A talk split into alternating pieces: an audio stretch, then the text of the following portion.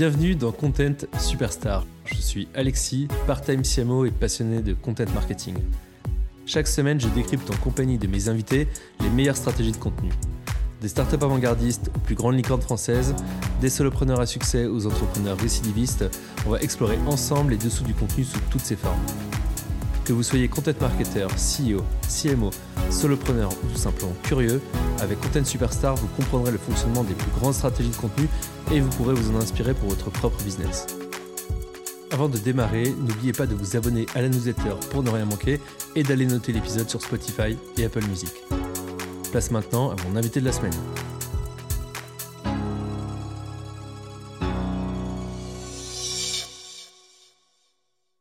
Bonjour à toutes et à tous et bienvenue dans ce nouvel épisode de Content Superstar. Aujourd'hui, je reçois Jordan Chenevier-Truchet. Jordan, c'est l'ancien CMO de Germinal, le CEO de Bulldozer et aussi un mec suivi par 50 000 personnes sur LinkedIn. Alors Jordan, la question que tout le monde se pose, quelle est la recette magique pour avoir 50 000 abonnés sur LinkedIn? Bah, poster beaucoup pendant très longtemps. en fait, euh, tu vois, c'est c'est soit tu soit tu tombes dans le clivant, etc. Et du coup, ça fait gros effet de levier. Tu vois, il y a des personnes qui ont eu des très très grosses audiences très rapidement parce qu'ils faisaient énormément de reach en étant un peu rentre dedans, clivant, etc. moi, j'ai déjà fait des tentatives qui ont plutôt bien fonctionné, mais j'avoue que j'étais pas bien après. Donc, moi, j'ai préféré prendre la seconde option qui est bah, essayer d'être constant, trouver, son, trouver son truc, tu vois? Et, et mmh, peut-être aussi tout de suite faire un disclaimer c'est, j'en avais déjà parlé à plusieurs reprises, mais c'est un process qui est douloureux longtemps. Et en fait, on se dit, tu vois, ah oui, non, mais bon, il y a un moment donné, tu vois? Mais moi, je pense qu'avant de trouver vraiment mon truc, ça m'a peut-être pris deux ans, quoi et deux ans à poster tout le temps. Donc c'est long, tu vois. Là, et j'ai l'impression, tu vois, que ça y est, vraiment depuis le début de l'année 2023, ça y est, j'ai trouvé mon, rythme, etc. Et d'ailleurs, ça s'est ressenti dans les chiffres en 2023 parce que j'ai vraiment eu une grosse progression d'audience, d'engagement, etc. Mais sinon, ouais, euh, pas de secret. Hein. Et, quand tu parles d'être clivant, euh, qu'est-ce que tu entends par clivant? Est-ce que euh, est-ce que tu parles d'être provocateur ou euh, euh, d'essayer de, voilà on, va parler notamment de, Germinal parce que je pense que ça a été ça a été aussi un, grand moment et, dans ta carrière mais mais qu'est-ce que tu entends justement par le fait d'être d'être client? En fait en fait il y a différentes manières d'être un peu clivant dans les approches. Il y a vraiment la manière alors sais, il y a tous les contenus qu'on appelle tofu. Euh, on, a, déjà d'ailleurs discuté tous les deux. Euh, tu sais, les, gens, ce qu'ils appellent tofu, c'est euh, du contenu qui peut parler à la, grande masse, on va dire. En fait, si tu veux être clivant, si tu veux faire du, si tu veux avoir de la perf très rapidement, en fait, tu, tu prends des sujets tofu qui génèrent beaucoup d'émotions chez les gens. Donc, par exemple, la politique, par exemple, les sujets de société. Donc, bah, tu vois, sur LinkedIn, ça peut être l'écologie, ça peut être le féminisme, toutes ces choses-là. Le travail, le monde du travail, ce genre de choses. Exactement. Mmh et en fait, très rapidement, tu vas faire beaucoup d'engagement, etc. Surtout si tu tiens des propos qui sont un peu à contre-courant. voilà, donc je pense à pas mal de personnes, tu vois, qui tiennent des propos sur, euh, je sais pas, dans les sujets de société, ça peut être la retraite. Tu sais, il y a eu la réforme des retraites. Les sujets sur la retraite, euh, euh, de toute façon, l'État ne va pas payer vos retraites, il faut partir du principe que vous n'allez pas avoir de retraite, etc. Tu vois, ça, c'est du contenu un peu tofu, parce que ça concerne tout le monde, la retraite. Tofu ou cringe? Bah, tu vois, du coup, c'est une combinaison des deux, en fait. C'est-à-dire que tu as choisi un sujet, une thématique qui est tofu, et après, tu as décidé de l'aborder de manière cringe et donc, tu vois, c'est ça un peu toute la difficulté du. Enfin, toute la difficulté, ou en tout cas, c'est ce qui fait qu'il y a beaucoup de personnes qui arrivent à percer très rapidement. Moi, encore une fois, je l'ai dit, hein, j'ai tenté ce genre de truc. Parce que, bah, bien évidemment, j'ai des avis qui peuvent être un peu à contre-courant de la grande majorité des gens sur certains sujets. Mais en fait, bah, très bien, tu vois, tu vas partir dans des énormes débats, tu vas prendre beaucoup de reach, etc. etc. Bon, est-ce que tu as vraiment envie de vivre ça? il y en a qui kiffent, moi perso non. Et surtout, est-ce que ça a un intérêt pour, bah, tes sujets, professionnels? Très souvent non. Et donc c'est là où il faut arriver à trouver un peu, c'est en ça que je dis: «Il faut arriver à trouver son ton» en fait. Il faut arriver à trouver son truc. Il y en a qui se plaisent énormément là-dedans et qui arrivent à transformer ça en business, tu vois? Moi, c'est pas le cas. Et puis je pense qu'il faut faire attention avec le piège de, le piège de la de l'impression, le piège de la ah visibilité, le piège du reach. Parce qu'en effet, effectivement, tu tu si tu pars sur des des des sujets comme ceux-là, tu vas en effet avoir beaucoup de visibilité, atteindre beaucoup de personnes etc. mais comme tu le dis, est-ce que ça a un, vrai intérêt pour, euh, pour ton business, pour tes objectifs? C'est ça en fait la vraie question finalement. Quoi. Bah ouais. Mais encore une fois, la première question à se poser, c'est c'est quoi mon objectif, tu vois? Si ton objectif, c'est euh, avoir une audience et monétiser cette audience, why not? Moi, en fait, euh, mon objectif, c'est pas d'avoir une audience et de monétiser mon audience, c'est d'avoir une audience que je suis capable derrière de transformer en prospect, client, partenaire, etc. Et étant donné qu'aujourd'hui, moi, le type de prestation que je propose, c'est de la prestation que je considère, en toute modestie, mais plutôt high level. Euh, tu vois, c'est euh, marketing B2B, je m'adresse à des CMO, VP Market, plutôt de la, PME, etc. C'est des gens, en fait, bah, concrètement, que tu parles de tes petits soucis du quotidien, blablabla, ils viennent pas chercher ça sur LinkedIn, tu vois. En fait, ils viennent chercher de l'inspiration de leur père, du contenu qualitatif. L'expertise, Voilà, qui, va En fait, ils cherchent des éléments qui vont leur permettre de progresser dans leur métier. Bon, bah, quand tu es en train de parler de ah oui, machin, ou tu vois, moi qui, du coup, qui suis dans la niche aussi, comment, collectif, freelance, etc. Bah, tous les contenus CDI versus freelance, etc. Mmh. Voilà. Bah, en fait, moi, assez facilement, en fait, je peux prendre en, main ce type de sujet, je peux parler de ces sujets. Mais est-ce que mon audience, en fait, elle en a quelque chose à cirer du débat freelance versus CDI Pas particulièrement. Voilà. Donc toi, finalement, tu prends un peu le, contre-pied de dire que pour augmenter son nombre d'abonnés et, sa, communauté, il faudrait plutôt parler de sujets d'expertise quitte à avoir une communauté peut-être un peu plus réduite, mais finalement avec des gens qui, sont, qui ont un vrai intérêt pour ce que tu publies, etc. Encore une fois, on en revient aux objectifs. Tu vois, la vraie mmh. question, euh, c'est euh, c'est quoi mon objectif? Et, et en fait, c'est la question à se poser, c'est quel est l'objectif final de la démarche? Parce que moi, par exemple, je pourrais me dire, j'ai un objectif qui est de euh, développer mon audience. Et c'est vrai, tu vois, j'ai un objectif qui est de développer mon audience. Mais pourquoi? En fait, j'ai un objectif de développer une audience qualifiée avec qui je vais pouvoir faire du business plus tard. Et en fait, si je m'arrête, en fait, le, fait de créer une audience, c'est un moyen qui me permet d'atteindre ma fin. Et en fait, tu vois, il faut pas, c'est pour ça qu'il ne faut pas se tromper d'objectif. C'est, je pourrais, et pendant longtemps, j'ai considéré que mon objectif final, c'était de développer mon audience. Mais non, c'est pas ça mon objectif mmh. final. Mais non. Tu vois?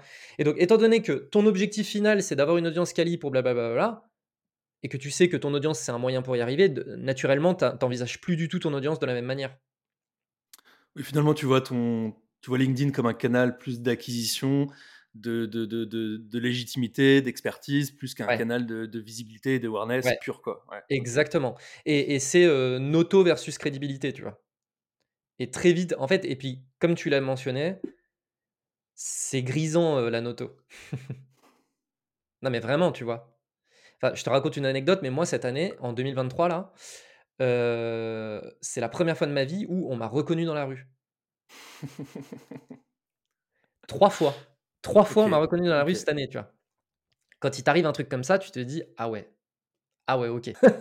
Et ben en fait, euh, ça c'est grisant, tu vois. Mais il faut pas perdre de vue le fait que c'est ça, en fait, c'est euh, c'est c'est un élément cool mais sur lequel j'ai pas le contrôle déjà. Et puis c'est pas c'est pas pour ça que je le fais. Tu vois, c'est un peu le c'est le bonus, c'est la cerise sur le gâteau, tu vois. Mais c'est pas ça. Oui, et puis on est pas. Voilà, et puis t'es pas influenceur où tu cherches à vendre des des formations ou du Bitcoin ou des choses comme ça et où tu vas essayer de, de voilà, on n'est pas sur Instagram et, et, après en effet, je pense que le le, sujet, c'est que le, reach te permet très vite de toucher une audience extrêmement large. Il y a plein de créateurs qui, dépassent les millions de vues, voire les dizaines de millions de vues chaque année. Et en effet, ça peut, ça peut te, te, faire tomber un peu dans cette addiction, en fait, finalement, à l'impression. Quoi. Complètement. Ça, c'est le risque. Ah ouais, ouais, complètement. Écoute, Jordan, je pense que ça nous fait une très bonne introduction. Est-ce que tu vois des éléments à ajouter à, ma présentation initiale? On a dit du coup ancien CMO de Germinal, CEO de Bulldozer. Est-ce que tu as des choses à ajouter? Non, euh, bah voilà, passionné de marketing, de growth, euh, ces choses-là. Euh, mais je pense que du coup, ça se voit au travers de, mon parcours. Donc voilà, très bien. Bah, justement, et si on, parle un peu de ton parcours, on parlait un peu de Germinal. Germinal, pour ceux qui ne connaissent pas, c'était quand même une, épopée incroyable euh, avec un CEO, Grégoire Gambato. Alors, on peut, le dire, hein, euh, assez décrié, on va dire, sur, euh, sur LinkedIn. Je pense que c'était le genre de profil où tu aimes ou tu n'aimes pas, quoi. Mais, mais c'est vrai que c'est vrai qu'il était, il est arrivé en fait à un moment où l'algorithme avait fait quelques changements et au-delà de l'algorithme, parce que je pense qu'il y a beaucoup de gens qui disent bon, il avait compris comment jouer avec l'algorithme. Je pense que c'est clairement un fait je pense surtout qu'il avait réussi à comprendre la psychologie humaine euh, sur un réseau comme LinkedIn, tu vois. Et je pense que s'il a fait autant de milliers de vues, autant d'engagements, etc., c'est c'est pas que une histoire d'algorithme. Euh, donc ça a été voilà une histoire assez assez folle. Euh, qu'est-ce que cette expérience t'a appris toi sur le marketing et sur le contenu? Bah, en fait, j'ai un peu tout appris chez Germinal, pour être honnête en fait, avant de travailler chez Germinal, euh, j'étais acheteur dans l'industrie. Donc, je n'étais, tu vois, j'ai pas fait d'études dans le marketing ou des choses comme ça. Et j'ai, à la suite de ces expériences en tant qu'acheteur, j'ai tenté de monter une boîte. C'est ça qui m'a fait découvrir le marketing, le growth, etc. Époque folle, The Family, euh, bref, 2016-2017. Euh, et en fait, c'est suite à cet échec entrepreneurial que j'ai rejoint Germinal coup de bol, tu vois, j'ai, en fait, j'ai terminé ma boîte au moment où Germinal se lançait. J'ai connu Grégoire à Grenoble au moment où je, montais ma boîte. Je lui envoie un petit message en mode Ah, je vais peut-être essayer de faire du freelance, market, growth, vu que ça m'a intéressé et tout. Si t'entends parler d'un truc, tiens-moi au jus, tu vois. Ah, bah tiens, moi je monte une boîte, on a peut-être des besoins. et puis un mois après, ah, franchement, ça se passe super bien on a de la croissance, ça te dit qu'on te prenne en CDI, tu vois. en fait, bah, quand tu es pris dans une boîte qui a énormément de croissance, dont le métier c'est de faire du growth, euh, que tu as un minimum d'éthique et de, tu vois, de, conscience professionnelle, que tu as envie de correctement faire le travail, bah, en fait, même quand tu sais pas faire des choses, tu te formes, tu vas chercher à faire l'extra mile, etc. Et donc, tu as une courbe d'apprentissage qui est très, très rapide. Et donc, moi, en fait, je dois dire que j'ai un peu tout appris à ce moment-là, mais il est vrai, et parce que tu as mentionné Grégoire, que l'élément que je ne pouvais pas soupçonner en amont de travailler chez Germinal et qui a été game changer, ça a été bah, notamment la conscience de l'impact du personal branding sur un business. Mmh et tu vois, Grégoire, euh, en fait, il y a beaucoup de gens, et, c'est toujours le cas, en fait, tu vois, aujourd'hui, euh, quand tu vois un peu les influenceurs, LinkedIn, etc., notamment qui partagent leurs chiffres. Mmh. Et tu vois, ah oui, moi j'ai gagné 100 000 balles, moi j'ai gagné machin, moi j'ai gagné des trucs. Et tu parles du SMIC euh, LinkedIn. Voilà, exactement. Non, mais là, on est, même, on est sur 10 fois le SMIC LinkedIn. Tu vois. Euh, et ben, en fait, il y a énormément de gens qui, euh, parce que ça leur semble inconcevable et parce que c'est, tu, vois, c'est, c'est abstrait pour eux, ces histoires de personal branding, de l'impact que c'est capable d'avoir sur un business, etc., et parce qu'ils n'ont jamais vécu ça, bah, ils pensent que c'est du bullshit pense que c'est faux. Et en fait, moi qui ai vécu de l'intérieur Germinal, qui a été vraiment du coup un peu le début du personnel, enfin le début, en tout cas ça a été, euh, oui, le début de l'âge d'or. l'explosion. Voilà, parce qu'il y avait déjà Justine Hutto, il y avait déjà euh, mmh. euh, Pauline Legnaud, etc., tu vois. Mais on va dire que ça a été vraiment le moment de la grosse croissance sur ces sujets-là. Et ben en fait, moi qui étais à l'intérieur de Germinal et qui ai vu de l'intérieur le fait que quand on lance une formation, euh, quand Grégoire lance une formation LinkedIn, il fait un post pour annoncer le lancement de la formation et le lendemain, il y a 100 000 euros sur le compte. Oh en fait, quand tu vois ça de l'intérieur, tu te dis, mais c'est pas possible. c'est fou. Mais c'est pas possible. Enfin, et, et tu vois, les gens disent ah mais c'est du bullshit machin, mais moi je l'ai vu de l'intérieur, c'est vrai, c'est vrai, tu vois. Et donc moi, en fait, c'est une des raisons qui m'a, tu vois, en fait, du coup, moi, Grégoire, il a été très clair avec moi en me disant, il m'a fixé des objectifs. avant, que je, avant même que je sois CMO, il m'a fixé des objectifs de, de, de posts sur LinkedIn, etc. Et toi, quand tu as démarré en tant que CMO, tu n'avais pas encore de marque personnelle très forte, tu n'es pas super euh, visible ou présent ah sur LinkedIn euh, au début. Quoi. Bah, j'ai commencé à poster sur LinkedIn un an avant de devenir le CMO de Germinal. Je postais la première année, je crois même les deux premières années où j'ai posté sur LinkedIn, je postais une fois par semaine. Le mercredi matin, je me souviens, c'était dans ma to-do, j'avais un blog, c'était post LinkedIn une fois par semaine. Il s'avère que j'ai eu un coup de bol. La toute première fois que j'ai posté sur LinkedIn, mon post est parti viral. Toute première fois. Je me souviens du post, je me souviens quand c'était. C'était euh, trois semaines après le premier confinement. Et en fait, euh, c'était un poste qui disait il y a deux ans, j'ai postulé dans des boîtes qui m'ont refusé parce que je demandais du télétravail. Aujourd'hui, ce, sont ce sont les mêmes boîtes qui écrivent des articles pour dire à quel point le télétravail c'est génial, c'est drôle. Et mon poste, c'était juste ça. Et je me suis tapé 1500 likes et tous les gens, ils étaient en mode haha, bah oui, bah maintenant c'est sûr que tout le monde surfe sur la vague télétravail. Tu vois. Euh, et en fait, vu que ça a été mon premier poste qu'il est parti viral, bah, tout de suite, en fait, tu te dis c'est possible. Mmh. Et donc moi, le fait que ce premier post y soit viral, que je vois Grégoire qui a une croissance exponentielle, etc., en fait, tu sais que c'est possible. Et il y a énormément de gens qui postent sur LinkedIn, qui euh, postent pendant très longtemps et ont pas du tout, du tout, du tout d'engagement pendant très très longtemps, et du coup qui baissent les bras en se disant, non mais en fait, euh, ils trichent ceux qui y arrivent, tu vois. Et, tu vois, moi, en fait, c'est un peu ces coups de bol-là qui font que bah, derrière, tu prends la confiance, tu vois que effectivement ça marche. Et c'est une des raisons qui a fait que j'ai jamais arrêté depuis. Je pense qu'on va en reparler après sur le sujet de la, de la régularité, le fait en effet de ne de, pas lâcher. Quoi, parce que en fait, c'est ça. Alors effectivement, tu, ton premier post a été viral, etc. Et, euh, et, je pense qu'il y, y, a aussi quand même un facteur chance là-dedans, parce que bon, il, aurait, il aurait pu complètement flopper. Quoi.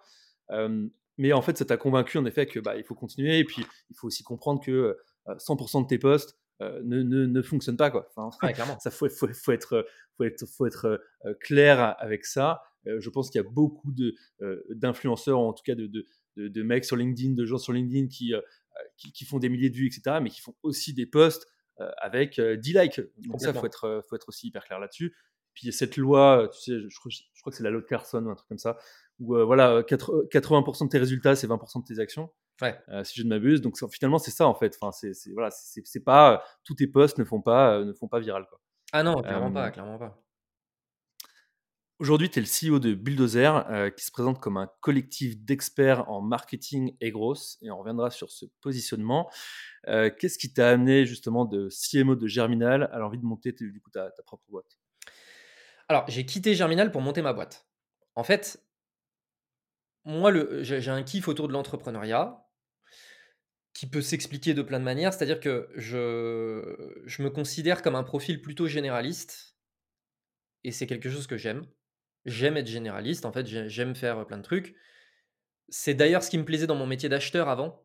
Parce qu'en fait, il faut connaître le métier, tu vois, mais le métier d'acheteur, en fait, c'est un métier qui est très polyvalent tu fais à la fois de la strat, tu fais à la fois de l'opérationnel, tu vas parler avec des ingénieurs, tu vas parler avec des commerciaux, tu vas parler avec euh, des clients. Tu enfin, c'est très vaste en fait comme métier et c'est ça qui me plaisait. Euh, mais la problématique du métier d'acheteur, c'est que tu le fais que dans des grosses boîtes et donc euh, tu as vraiment, en fait, tu étais souvent sur un tout petit truc, tu vois. Et, et, donc, c'était pas assez vaste pour moi. L'entrepreneuriat, du coup, c'est un peu le kiff. Le fait de bosser dans des organisations qui sont pas trop grosses, tu vois, c'est vraiment le kiff. Et en fait, en, rejoignant Germinal, j'ai en fait, j'ai vécu l'expérience Germinal mmh. comme une expérience entrepreneuriale. Je les ai rejoints en tant que premier salarié, j'ai vécu toute la croissance, je suis devenu le CMO, j'étais, tu vois, avec les cofondateurs, j'avais une relation de cofondateur, tu vois, enfin voilà. Ouais. T'étais aux premières loges, quoi. Ouais, exactement. Et en fait, ce qui a fait que je suis parti de chez Germinal, c'est il y a arrivé un moment donné dans la croissance de la boîte où c'était clair que j'étais pas cofondateur, c'était clair que c'était pas moi aux commandes et que en fait euh, moi j'étais un, salarié et qu'il fallait que voilà je, suive euh, ce que ce qui était décidé au-dessus de moi, on va dire. Et, donc c'était hyper frustrant pour moi parce que c'était pas ça que je cherchais. Et donc c'est pour ça que j'ai quitté, c'est pour ça que j'ai quitté Germinal. Je ne savais pas exactement ce que je voulais monter comme boîte, mais je savais que je voulais entreprendre. J'ai tenté des choses, tu vois, et, en fait, parmi ces tentatives, celle dans laquelle je m'étais le moins engagé, c'était Bulldozer. Mmh. En fait, Bulldozer à la base, c'est juste Enguerrand, donc mon associé et moi. Donc pour l'anecdote, donc Enguerrand était mon client chez Germinal. Il, mmh, était, il était Head of Growth chez Ornicar et moi je gérais le client Ornicar, donc on travaillait ensemble. Et on avait eu un bon fit pro. Et en fait, le hasard de la vie a fait qu'il a quitté Ornicar au moment où moi j'ai quitté Germinal. On s'est croisés par hasard dans les bureaux de Germinal.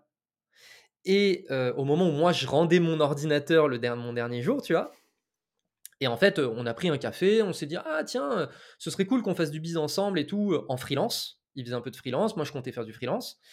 Et puis en fait, ah mais tiens, t'as entendu parler de ce truc de collectif et tout? Ah bah tiens, ça serait cool qu'on se prenne des missions ensemble en collectif, voilà. Tu vois, par exemple, il y a des gens qui nous disent pourquoi vous avez appelé Bulldozer Bulldozer? Bah, en fait, on n'en a même pas discuté. C'est en fait, Enguerrand, il nous a écrit sur, il nous a inscrit sur Collective Work, la plateforme de collectif. Ouais. Il est allé sur Collective Work, il fallait donner un, nom au collectif, il a écrit Bulldozer, il m'a dit au pire on changera plus tard, et c'est resté. Mais tu vois, euh, et en fait, ça l'a fait marrer. Il m'a même pas demandé mon avis, tu vois. Ça l'a fait marrer. Et puis, en fait, c'est devenu Bulldozer. Et puis, bon, il s'avère que c'était plutôt un bon choix, tu vois, parce que c'est un mot qui évoque plein de choses et tout. Donc, mm, mm. d'un point de vue marketing, tu vois, c'était un peu du génie. Puis, tu as la suite logique au, tracteur euh, de l'époque. Euh. mais, mais, ça, ça a été un problème pour moi au début. Je lui ai dit, ouais, mec, je quitte Germinal. Tracteur, machin, euh, bon, on fait chier, tu vois. Tracteur, bulldozer, euh, semi-remorque. Euh. Voilà. et, et, bon, il, s'avère qu'aujourd'hui, Germinal n'est plus du tout Germinal. Donc, en fait, beaucoup de gens ont un peu oublié cet épisode-là et du coup, on, a, on a pu, tu vois. Au début, il y avait un peu des confusions, tu vois, genre, mais pourquoi bulldozer, le tracteur et tout machin? Aujourd'hui, mmh. plus personne m'en parle, tu vois. mais en fait, c'était celui sur lequel on ne s'était pas du tout engagé parce que c'était ah bah tiens on va faire, on va faire des missions ensemble. Et bah, neuf mois plus tard, on faisait un million d'euros de CA, ça représentait tout notre temps. et du coup, on s'est mis autour d'une table. Et moi, mes petits trucs que j'essayais de faire de mon côté, ça marchait pas. Lui, les petits trucs qu'il essayait de faire de son côté, ça marchait pas. On s'est mis autour de la table. On s'est dit, mais en fait, viens, on en fait un truc de bulldozer. Et voilà. Ce que je, ce que je trouve ouf, c'est, qu'il y a finalement beaucoup de, je trouve, de, succès entrepreneuriaux qui, euh, qui, qui, qui, arrivent en fait, alors parfois sur, sur une erreur, tu vois, ou sur quelque chose effectivement qui était un side, etc. Mais vous, c'est finalement, tu vois, une, discussion euh, fortuite comme ça au détour de voilà tu, rendais ton ordi etc et puis bah finalement en fait euh, c'est une rencontre aussi quoi. C'est c'est aussi ça l'idée quoi. Ah ouais clairement clairement. Non mais tu vois moi, je considère que beaucoup de choses que j'ai eu énormément de chance en fait. Tu vois, ça a été des espèces de hasards. encore une fois, tu vois, je te dis, j'arrête ma boîte au moment où Germinal commence. En fait, si j'arrêtais ma boîte six mois plus tard, j'aurais peut-être jamais rejoint Germinal. tu sais, c'est des espèces de trucs comme ça. Alors, quand je dis ça, tu vois, il y a beaucoup de gens qui me disent, oui, mais la chance, ça se provoque, blablabla. D'accord, peut-être, tu vois. Et effectivement, j'aurais pu, j'aurais pu ne rien faire. Et il s'avère que j'ai dit, ouais, vas-y, let's go, tu vois. En fait, c'est juste que j'ai une capacité à dire oui à des trucs et à ne pas avoir peur des échecs et à me dire au pire ça marche pas, qui, provoque ces choses-là. Mais, j'ai eu beaucoup de chance. Enfin, c'est beaucoup de hasards qui ont euh, provoqué ces choses-là. Alors, parlons de, Bulldozer maintenant, vraiment euh, dans le détail. Donc, euh, comme je le disais aujourd'hui, tu es, le CEO de Bulldozer. quand on arrive sur votre site, est indiqué la mort du modèle agence. Euh, genre au scroll quoi au bout de deux secondes. Donc c'est quand même c'est quand même assez fort comme statement. Euh, je pense que voilà, tu, tu, poses les bails quoi. Euh, raconte-moi du coup si vous n'êtes pas une agence, qu'est-ce que c'est que Bulldozer aujourd'hui et quelle est votre vision à long terme? Alors c'est un travail. Pour information, le site va changer là dans les deux prochains mois. on a un peu fait évoluer effectivement cette approche-là, donc je, peux te parler de l'évolution qu'on a sur le sujet. tu vois, tu, Ouais, question de positionnement, effectivement, c'était. Voilà, arrive au bon moment. en fait, euh, quand je dis le, la mort du modèle d'agence, c'est euh, un certain type d'agence. En fait, au, départ, pour moi, c'était vraiment une, une, pour nous, c'était vraiment une approche généraliste. Et puis, en fait, euh, au fur et à mesure, on a un peu affiné notre vision. L'idée derrière la mort du modèle d'agence, c'est de dire, historiquement, les agences, comment elles fonctionnent euh, elles, euh, en fait, elles font de la marge globalement sur les gens, les agences. Voilà, c'est comme ça que ça fonctionne. Tu vois, tu vends de la prestation de service, tu vends de l'humain. Donc en fait, quand tu dois faire de la marge, il faut que tu fasses de la marge sur l'humain. voilà, c'est comme ça.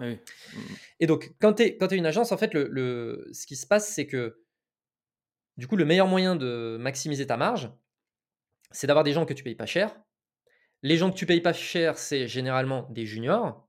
Sauf que les juniors, ils sont pas toujours très compétents. Et donc, en fait, comment est-ce que tu compenses le manque de compétences? Bah, C'est en mettant des systèmes en place. Donc, des, formations internes, des templates, des automatisations, des petites choses qui permettent aux gens en ayant 20% des compétences, d'atteindre 80% de ce qu'on attend d'eux et de, des résultats attendus par la prestation, tu vois. Et donc, tu prends un junior, tu le fais passer par la moulinette des petites formations, les templates, les machins, les trucs. Il délivre la valeur au client. Le client, bah, s'il n'est pas expert dans le domaine, il y verra que du feu. Et toi, bah, tu as été capable de valoriser de l'expertise, alors que en fait, c'est pas ça que tu mets en face du client. Et de plus en plus d'entreprises comprennent en fait ce système et comprennent et, sont déçus, tu vois, des agences, etc. Parce qu'elles comprennent bien qu'en fait, il y a un truc qui, cloche. les, les gens sont pas dupes. Exactement. Et donc, le modèle de collectif, ça permettait de, remettre les choses en perspective en se disant. Et puis, il y a un autre truc aussi, c'est que quand tu es une agence, ok, tu recrutes des juniors pour faire de la marge, mais il y a aussi un autre truc, c'est que tu n'arrives pas à recruter de seniors. En fait, une agence, c'est pas un business sexy. Tu vois, c'est pas un business qui attire les top talents. Les top talents, en fait, ils vont chez bah, les prochaines licornes. Je dis n'importe quoi, tu vois, mais c'est un peu ça l'esprit. Et donc, mmh. en fait, tu as du mal à attirer vraiment les, top talents quand tu es une agence.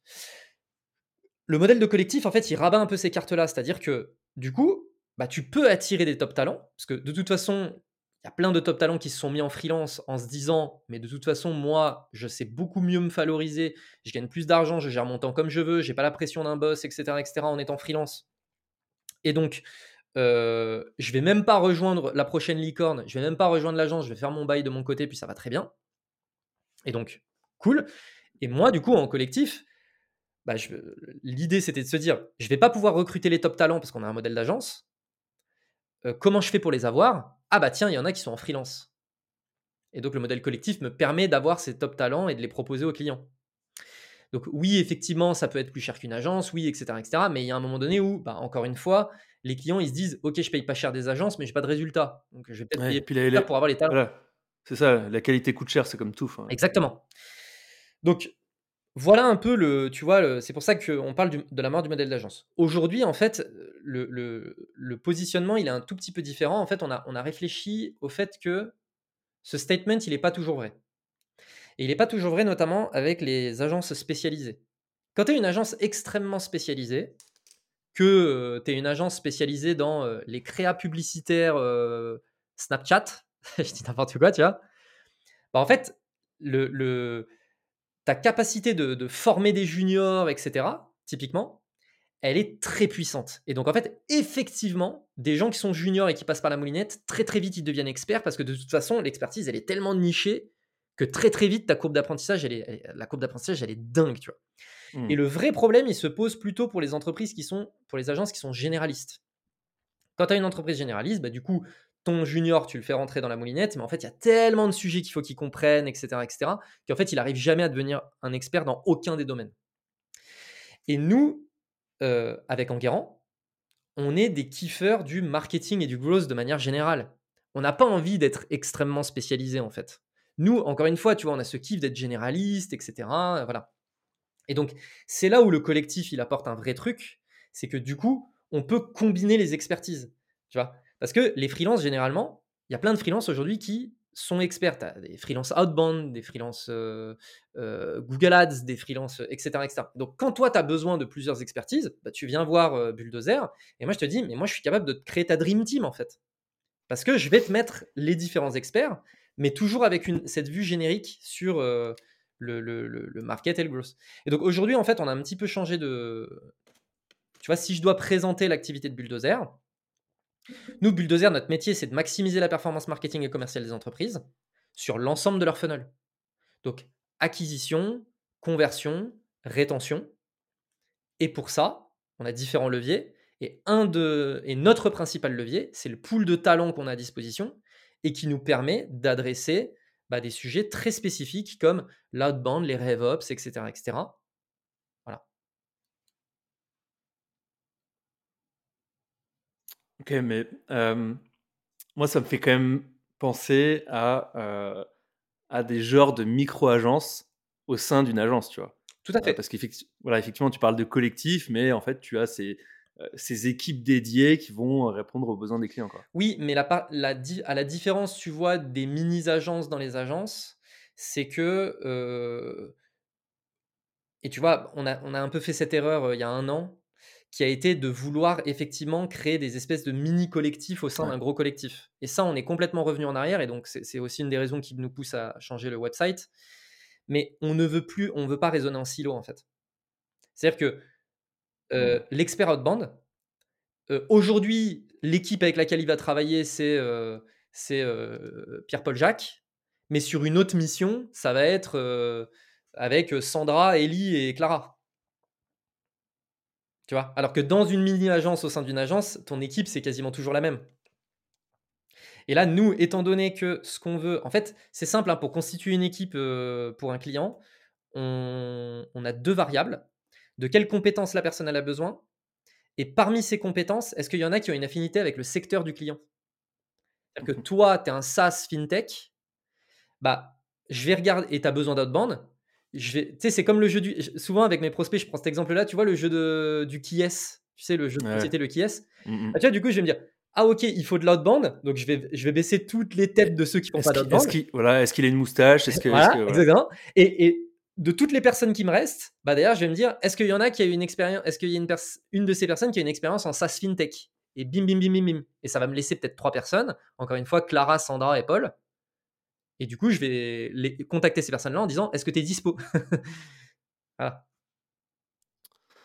moi, je vais te partager ma réflexion sur ce modèle-là parce que. Vas-y, vas-y, go. Ça m'intéresse. Ma, dernière expérience, c'était chez You Love Words. Et You Love Words, effectivement, on peut dire que c'est une agence de content marketing. et quand j'y étais, donc, on a essayé de justement de s'éloigner un peu de ce, ce modèle d'agence, etc., en, en, se présentant malheureusement, c'est pas quelque chose qui prend, mais en se présentant comme une solution, comme euh, tu vois, comme tous ces termes un peu, voilà. Je vois très bien. Essayer d'aller un peu plus vers le SaaS que vers l'agence. et finalement, euh, on en est revenu à, euh, à cette logique d'agence. Et je, je, veux savoir si c'est vraiment aussi toi ce qui t'a mené à revenir un peu à ce modèle-là. c'est qu'en fait, les, les, les clients comprenaient pas, tu vois. Et euh, ils, ne comprenaient pas quand on leur parlait de solutions, de tout ça et tout. Ils disaient, mais je comprends pas en fait. Enfin, vous, êtes une agence, quoi. Vous, vous produisez du contenu pour nous, etc., etc. Et en fait, on s'est rendu compte que, bah, en termes d'acquisition, le fait de dire vraiment on est une agence, mais en fait, c'était beaucoup plus clair, quoi. Et, tu vois, même en termes de strat d'acquisition et de positionnement, il y avait une strat, je crois que c'était notre strat la plus, la plus performante, c'était de réussir à, à, produire du contenu euh, sur tous les mots-clés liés au terme d'agence agence marketing, agence content, etc. etc. Et on était hyper bien positionné, tu vois, sur tous ces mots-clés-là. Et c'est ça qui nous ramenait le plus de business. Alors que les mecs, ils arrivaient sur notre site et ils voyaient jamais le, le, le, terme agence, tu vois. Mmh. en fait, au bout d'un moment, on était complètement euh, euh, euh, désalignés par rapport à ce qu'on était vraiment, quoi. Est-ce que toi, ça, ça, a été ta réflexion aussi Alors, du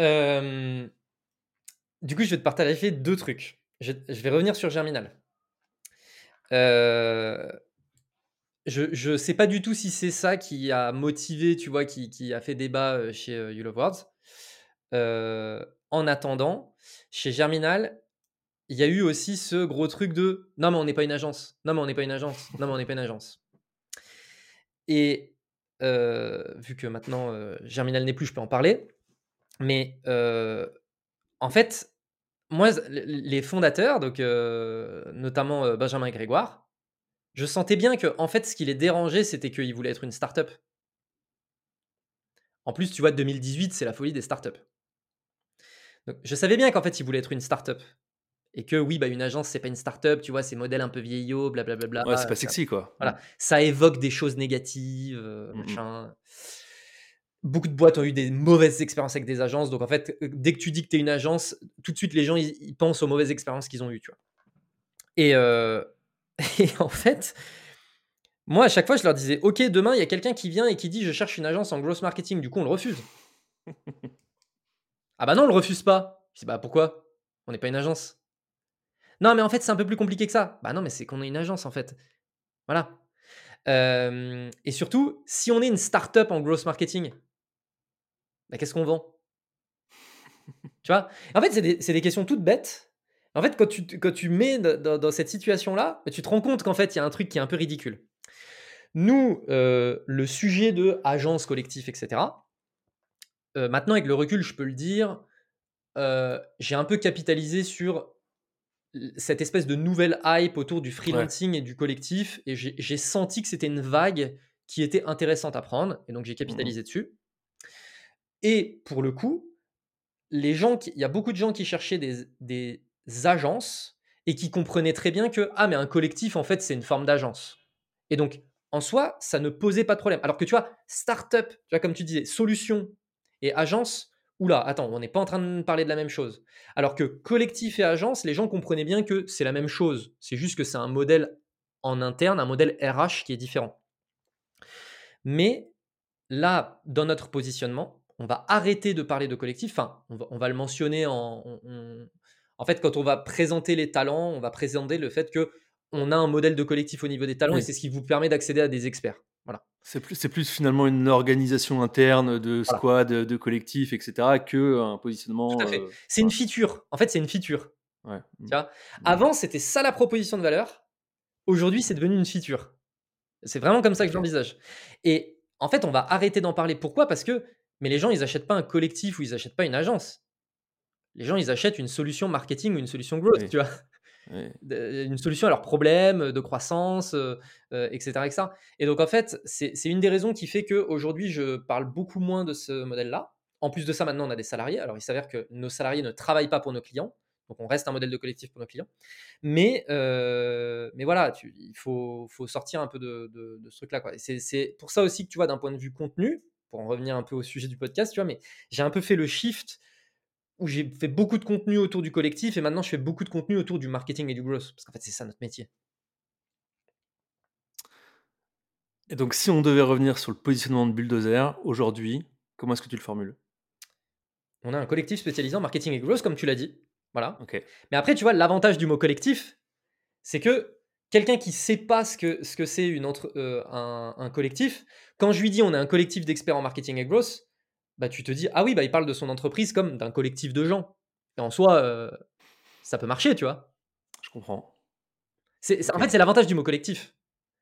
C'est que c'est un mot qui peut vouloir dire enfin, qui englobe différentes réalités, mais à la fin, c'est notre réalité. C'est effectivement, on est on est un groupe de gens, tu vois? Voilà. En soi, que si tu parles à une agence et qu'elle te dit: «On est un collectif de talents», ça te paraîtra pas déconnant, tu vois? Mais oui. Hem, j'ai envie qu'on parle de personal branding, heu, Jordan. Ouais.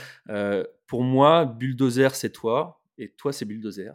Quel impact est-ce que tu dirais que ça a, ta marque personnelle, sur ta boîte? Tu dirais que ça représente aujourd'hui quel pourcentage de chiffre d'affaires? Enfin, co comment est-ce que tu vois les choses à ce à ce niveau-là?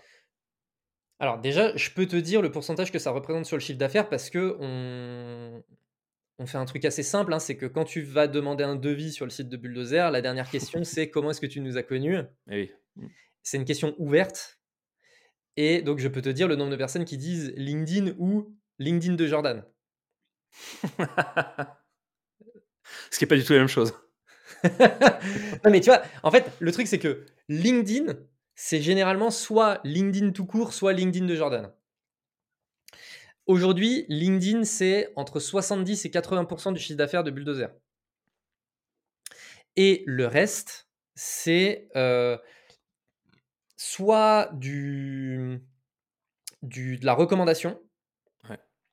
heu, soit notre réseau perso qui, en fait, heu, tu vois, on on connaît, machin qui connaît truc, heu, Ouais, voilà. le bouche à oreille surtout, Voilà et et et en fait, sur le le truc qui est à noter qui est très intéressant, c'est qu'on a beaucoup de recommandations de gens avec qui on n'a jamais travaillé grâce à LinkedIn et grâce au personal branding. C'est-à-dire que ça nous arrive assez souvent d'avoir des prospects qui viennent et qui quand on leur dit: «Mais comment vous nous avez connus?» Ah bah c'est machin qui m'a recommandé, il a jamais travaillé avec vous, mais il suit ce que vous faites sur LinkedIn et il m'a dit comme quoi c'était du lourd. Non, mais ça, c'est quand même fou, quoi. Ça, c'est stylé. ça, non, mais tu vois, genre, enfin, je veux dire, il y a, y, a, y, a, y a, la recommandation parce que euh, tu as, travaillé avec la boîte et tu dis, ouais, non, mais ils sont, ils sont, ils sont top, etc. Ça a super bien marché et tout, on a des super résultats. Et là, tu as, quand même une recommandation où il n'y a rien, en fait. Tu as juste, en fait, une, une, question de notoriété pure, quoi. 100%. 100%. Donc, c'est assez dingue, faut, faut le dire, tu vois. Euh, après, pour revenir à ta question de quel impact personal branding et tout. bon, j'ai parlé de l'impact du personal branding du coup sur, euh, sur euh, le chiffre d'affaires de Bulldozer. Après, quelques questions sous-jacentes qu'on qu'on m'a déjà posées, du coup, je, je, je réponds peut-être un peu d'avance, tu vois. Qui est, et c'est une question qu'on avait aussi à l'époque de Germinal avec euh, Grégoire. quand tu développes ton personal branding et que tu veux développer ta, ta boîte, assez rapidement, en fait, tu te mets à t'inquiéter en te disant, mais du coup, les gens, ils vont vouloir bosser avec moi mais sauf que c'est pas moi derrière qui exécute, tu vois. Du coup, comment on fait? Mmh. Et donc, pour l'anecdote, au début de Bulldozer, quand je voyais la croissance, etc., etc., j'étais hyper inquiet de ça. Surtout que c'était moi qui m'occupais de la partie commerciale. Donc, en fait, les gens, ils me voyaient sur LinkedIn, ils bookaient un call avec Bulldozer et ils m'avaient en call. Et du coup, tu vois, euh, pour eux, c'était hyper stylé parce qu'ils se disaient Ah, c'est, grâce à lui que je viens. Et en plus de ça, je peux parler directement avec le gars, tu vois. Ouais, sauf, que, sauf qu'après, c'est pas avec toi qu'ils vont bosser, quoi. C'est avec moi. Et donc, tu vois, en fait, le truc, c'est que très vite, eux, ils se disaient, ah bah c'est super, en fait, c'est lui qui va faire. Et en fait, non. Et donc, euh, en fait, ce que j'avais fait, c'est que j'avais passé un petit coup de téléphone à Théo Lyon en lui disant, mais comment tu gères, comment tu gères ça? Et en fait, lui, direct, il m'avait dit, euh, mec, tu t'inventes une vie, en fait, c'est pas du tout un problème, tu vas voir que c'est pas un problème. Et effectivement, c'est pas un problème. Mais souvent, tu peux te dire que c'est un problème. Ou on va dire que c'est un problème 1% euh, du temps, tu vois. Donc, c'est pas un vrai problème. Et en fait, les personnes qui viennent et qui disent Ah ouais, même moi, par contre, je veux travailler qu'avec qu'avec Jordan, en fait, c'est red flag. Tu vois. Ouais, c'est pas tes prospects, enfin, c'est pas, tes, pas tes clients idéaux parce que non. C'est red flag. Donc, donc voilà. Après, donc moi, ce qui, ce qui, on va dire, ce qui me pose un peu plus problème, tu vois, c'est que autant, tu vois, je peux comprendre Bulldozer, c'est moi parce que en fait, je suis la personne la plus visible de Bulldozer et généralement, quand les gens ils entendent parler de Bulldozer, c'est au travers de mon contenu. Mais le, sujet après, tu vois, c'est moi, je suis bulldozer. bah ça, c'est quand même un peu problématique. Mais j'ai envie de dire, c'est un peu le jeu du contenu. Et puis, on en revient à la discussion qu'on avait au départ, à savoir, c'est quoi tes objectifs? Oui, effectivement, moi, mes prises de parole en ligne, elles sont. mon objectif, c'est quand même de pouvoir générer du business pour Bulldozer. Après, tu vois, pour la petite anecdote, ça m'arrive de faire des espèces de petites formations, tu vois, sur comment faire de la performance sur LinkedIn, etc. Tu vois, je, l'ai fait en interne chez Bulldozer, je l'ai déjà fait en école de commerce, etc. Et du coup, j'ai un peu essayé d'identifier, je me suis fait un peu mes cinq commandements de la performance LinkedIn. Et parmi ces commandements, il y, en a un, c'est donner de sa personne. Et quand je dis donner de sa personne, c'est arriver à montrer qu'il y a quand même un humain derrière le contenu technique, etc. Parce que l'intérêt des réseaux sociaux, c'est quand même de développer des relations sociales. Et donc, le meilleur moyen de développer des relations sociales, c'est d'avoir le sentiment que tu parles à un vrai humain. Et voilà. Et c'est une des raisons, tu vois, sur LinkedIn pour lesquelles les pages entreprises fonctionnent beaucoup moins bien que les, les pages personnelles. Et donc, le meilleur moyen de faire en sorte que les gens ils aient le sentiment d'avoir un lien avec toi, c'est quand même de leur parler un peu de toi. Et qu'ils identifient potentiellement des points communs avec ta vie et tout. Et je crois, je crois que je t'en avais parlé euh, une fois, mais euh, il y a à peu près un an, j'avais fait un post, euh, tu vois, qui mentionnait le fait que j'habite en montagne. Et, et j'en ai jamais reparlé depuis. Et bah encore aujourd'hui, tu vois, il y a des personnes que je croise et qui me disent Ah, mais oui, mais c'est vrai que toi, tu habites en montagne, etc. Et je me dis Ah, ouais, d'accord, j'en ai parlé une seule fois, c'était il y a un an, et il y a des gens, ils ont retenu ce truc. Et tu vois, en fait, c'est des petits icebreakers, c'est des, des petites choses qui font que bah, ça fait des petites conversations, ça fait des petits points communs, ça fait des petits points d'accroche et tout. Et en fait, faut pas les oublier, mine de rien. Et puis je pense que c'est quand même des, des, des, éléments qui, euh, qui, comment dire, qui, qui vont appuyer aussi ta personnalité, tu vois. Et euh, le fait d'incarner aussi son entreprise, euh, c'est pas juste être un CEO, tu vois, un personnel, etc. Mais c'est aussi justement avoir des, des, valeurs, une vision, etc. Et vraiment incarner de façon authentique la boîte. Et c'est aussi ce que tu fais aujourd'hui. Quoi. Et c'est, c'est vrai que c'est, potentiellement un problème d'être trop le visage d'eux, etc. Mais euh, finalement, tu peux aussi en, en, tirer quelque chose à ton avantage. Et aujourd'hui, j'ai l'impression que c'est quand même très positif que ce soit ah, toi qui sois voilà, le, visage ah, de la boîte. Quoi. Ah non, mais mmh. c'est, trop bien. Mais j'ai envie que d'autres personnes de Bulldozer puissent aussi, tu vois, prendre la parole. Et, tu vois, pour le coup, au sein du collectif, pendant un temps, on avait Rémi, l'OR, mmh. Qui a vraiment développé sa visibilité aussi et tout. Et en fait, qu'on soit deux représentants de Bulldozer, c'est génial. Alors Rémi aujourd'hui, il, il a d'autres ambitions à titre perso, donc il, il représente toujours Bulldozer, tu vois, on travaille toujours ensemble, etc. Mais Aujourd'hui, on va dire que sa visibilité, elle est, elle est moins au service de Bulldozer qu'avant.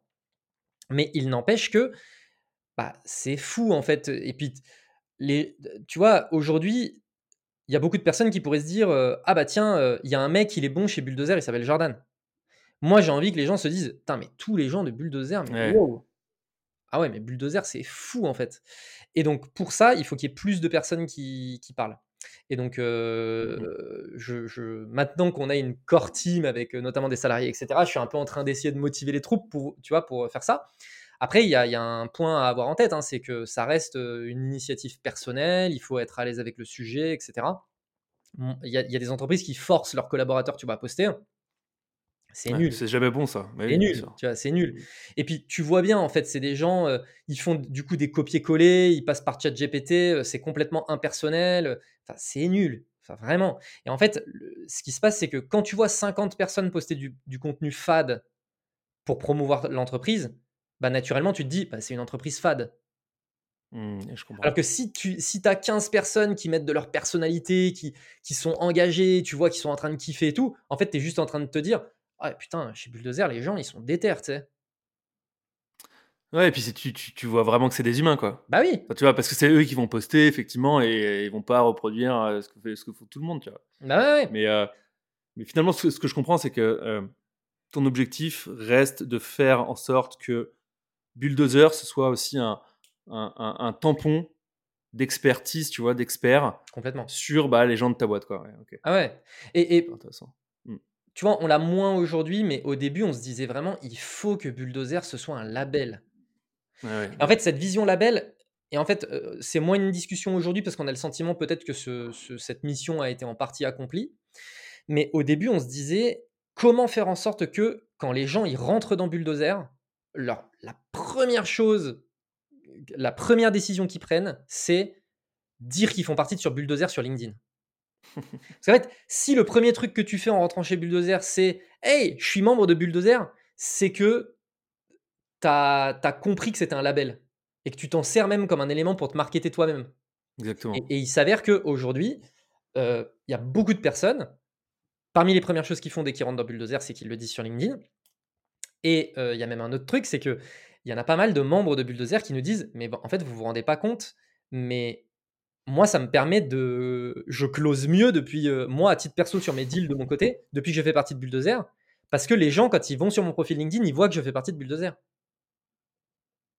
Et c'est hyper stylé. Ouais. c'est effectivement là où tu parles de, label de qualité, quoi. C'est ça. Excellent. J'aimerais qu'on parle de mix marketing euh, chez Bulldozer, parce qu'effectivement, bon, euh, LinkedIn représente une part quasi à 100%, ou en tout cas LinkedIn, la recommandation, le référol, etc., de ton acquisition, de l'acquisition de la boîte. Euh, aujourd'hui, qu'est-ce que vous avez en place au-delà de, tu vois, de cette stratégie de présence sur LinkedIn pour générer du business? Euh, Bon, déjà, euh, LinkedIn, c'est beaucoup, beaucoup, beaucoup. Hein, je pense qu'on l'aura compris. Hein, c'est voilà. Et en fait, donc on a le podcast. Moi, j'ai aussi le podcast Conquête que je diffuse sur les plateformes de podcast et sur YouTube. Euh, il y a la chaîne YouTube avec des vidéos face cam et il y a une newsletter. La réalité, c'est qu'aujourd'hui, notre seul canal d'acquisition, notre canal d'acquisition, c'est LinkedIn. Et en fait, la newsletter, le podcast, YouTube, c'est plus des outils de crédibilité. Pourquoi? Parce que mon podcast, ce qui génère des vues, c'est mes posts LinkedIn de promotion du podcast. Les vidéos YouTube, ce qui génère des vues, c'est les posts LinkedIn de promotion des vidéos. La newsletter, qu'est-ce qui génère des abonnés? C'est mes posts de promotion, etc. Donc, LinkedIn, c'est vraiment le point central d'acquisition. Là, cette année, on va lancer des initiatives d'autres choses. On va lancer du SEO, on va lancer, on va peut-être tenter des ads, tu vois, des choses comme ça.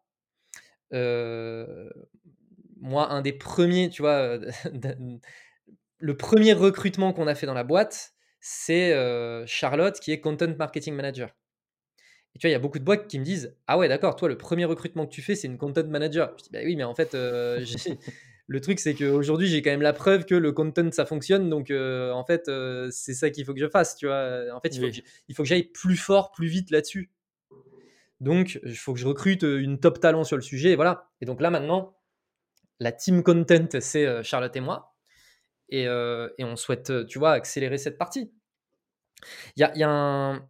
Ça, me fait penser à un petit point que je voulais mentionner sur le, fait de montrer sa personnalité. Je voulais te, mentionner, je voulais te parler d'une anecdote concernant YouTube. YouTube, mes vidéos face cam, où je parle un peu de sujets techniques, je fais un peu des tutos et tout. Donc là aussi, c'est pareil, on, a on, s'est un peu repositionné avec, avec Bulldozer. Historiquement, on a vraiment été sur une cible très start-up, mmh la cible du, ou de la start-upper, start-upeuse, tu vois qui est en fait une audience que j'ai héritée de Germinal, encore une fois, parce que c'était la folie des startups, etc. etc. Et donc, on a, on a un peu capitalisé là-dessus, c'était hyper facile, tu vois. Et puis, c'est une audience qui, qui est, tu vois, le contenu très inspirationnel, etc. Bah, c'est des contenus, cette audience-là, elle kiffe en fait le contenu un peu inspirationnel et tout, zero to one, tu vois. Mmh. Et, et en fait, au fur et à mesure de l'année, l'année dernière, on s'est vraiment rendu compte que nous, en fait, notre cœur de cible, c'était pas vraiment la startup, c'était plutôt comme je l'ai dit, hein, tu vois, scale-up, PME, voilà, des boîtes plus grosses, plus établies. Et donc c'est là aussi où moi j'ai voulu un peu sortir de ce côté contenu inspirationnel, etc. Mais bref, pour, l'anecdote, quand tu disais oui, ils mettent de sa personnalité, etc. Sur YouTube, j'ai un, il y a un espèce de petit générique sur mes vidéos avec Chia la tu sais, qui dit, Chia la voilà, just do it, voilà, just do it. Et sur le, sur le, sur le générique, il y a à la fin, il y a un espèce de coup de poing avec écrit Do it sur le point, tu vois. J'ai vraiment Do it tatoué sur le point, tu vois. Et en fait, les gens, quand ils découvrent ça, en fait, ils me disent Ah ouais, non, mais d'accord. En fait, t'as vraiment Do it tatoué sur le point, quoi. Et, et, les gens qui ont vu les vidéos YouTube, tu vois, ils me disent Ah, mais d'accord. Et je dis Bah ouais, en fait. Et donc, pour l'anecdote, c'est Léo, notre directeur artistique c'est lui qui a bossé sur le générique. Et en fait, c'est lui qui a eu cette idée, tu vois, de chier à la bœuf et machin, parce que en fait, ça me représente. Bah, tu vois, il s'est dit, mais en fait, c'est toi, tu vois, c'est tellement toi. Tu t'es pas tatoué pour justifier et valider ah ce, ce générique-là J'avais le tatouage avant, justement. Et donc, il m'a dit, en fait, c'est tellement toi, tu vois, que je le mets. Et effectivement, quand les gens, ils me mmh. connaissent, qu'ils voient le générique et tout, ils disent, ah putain, il y a vraiment de ta personnalité. Et donc, tu vois, c'est toujours important, encore une fois, de rajouter un peu de la personnalité dans tes contenus, même quand ils ont euh, d'autres portées. Parce que, en fait, ça, c'est des espèces de clins d'œil qui font kiffer les gens. Mais c'est le côté un peu entertaining, tu vois. Et le côté entertaining, bah, particulièrement en B2B, il le faut parce que souvent c'est quand même très boring. Mmh. Et donc, euh, donc euh, voilà, je sais plus exactement ce que je disais. Bah oui, pour revenir à ta question, donc voilà un peu le mix média qu'on a aujourd'hui. Mais ce, ce, ce qui est, ce qui est quand même assez dingue, c'est de voir que du coup, en fait, vous faites pas de promotion. Vous faites finalement assez peu de choses, tu vois, en termes de, de, contenu ou d'acquisition, quoi. Et, je veux dire, vous, arrivez à générer euh, X millions, je crois, c'est combien? C'est 2 millions et quelques, je crois, la, le chiffre d'affaires de. 23, ouais. Et, euh, et, en fait, finalement, grâce à LinkedIn, grâce au referral, grâce au bouche oreille, euh, pas de promotion, quoi. Ah, c'est tout. Moi, je, pour, pour je pense qu'il y a un truc, sous-estimé, c'est le nom de notre boîte. Bulldozer, ça évoque, en fait, ça ne eh laisse personne indifférent. Et mine de rien, c'est un levier qu'on soupçonne pas trop, mais il n'empêche que quand tu dis j'ai travaillé avec une boîte qui s'appelle Bulldozer, euh, tu retiens. Tu retiens le nom. Et donc, euh, tu vois, j'ai bossé euh, en marketing et growth, j'ai bossé avec une boîte qui s'appelle Bulldozer. La probabilité que la personne, 2-3 mois plus tard, elle se souvienne que tu t'appelles Bulldozer et si jamais elle a un besoin, elle dit Attends, je vais taper Bulldozer Growth sur Google et on va voir, tu vois, et, tu tombes sur nous. Euh, bah ça, en fait, je pense que c'est aussi un levier. C'est que dans l'imaginaire, machin, tu vois, ça évoque des choses qui sont. Euh, qui, qui, qui restent, qui marquent. J'aimerais avoir ta vision du contenu, euh, Jordan, chez Bulldozer. Quelle place est-ce que, est que ça a le, contenu dans les stratégies que vraiment vous avez déployées pour, pour vos clients? Ça dépend beaucoup du mindset du client en réalité. Euh, le contenu, il faut quand même accepter le fait que ce soit du temps long.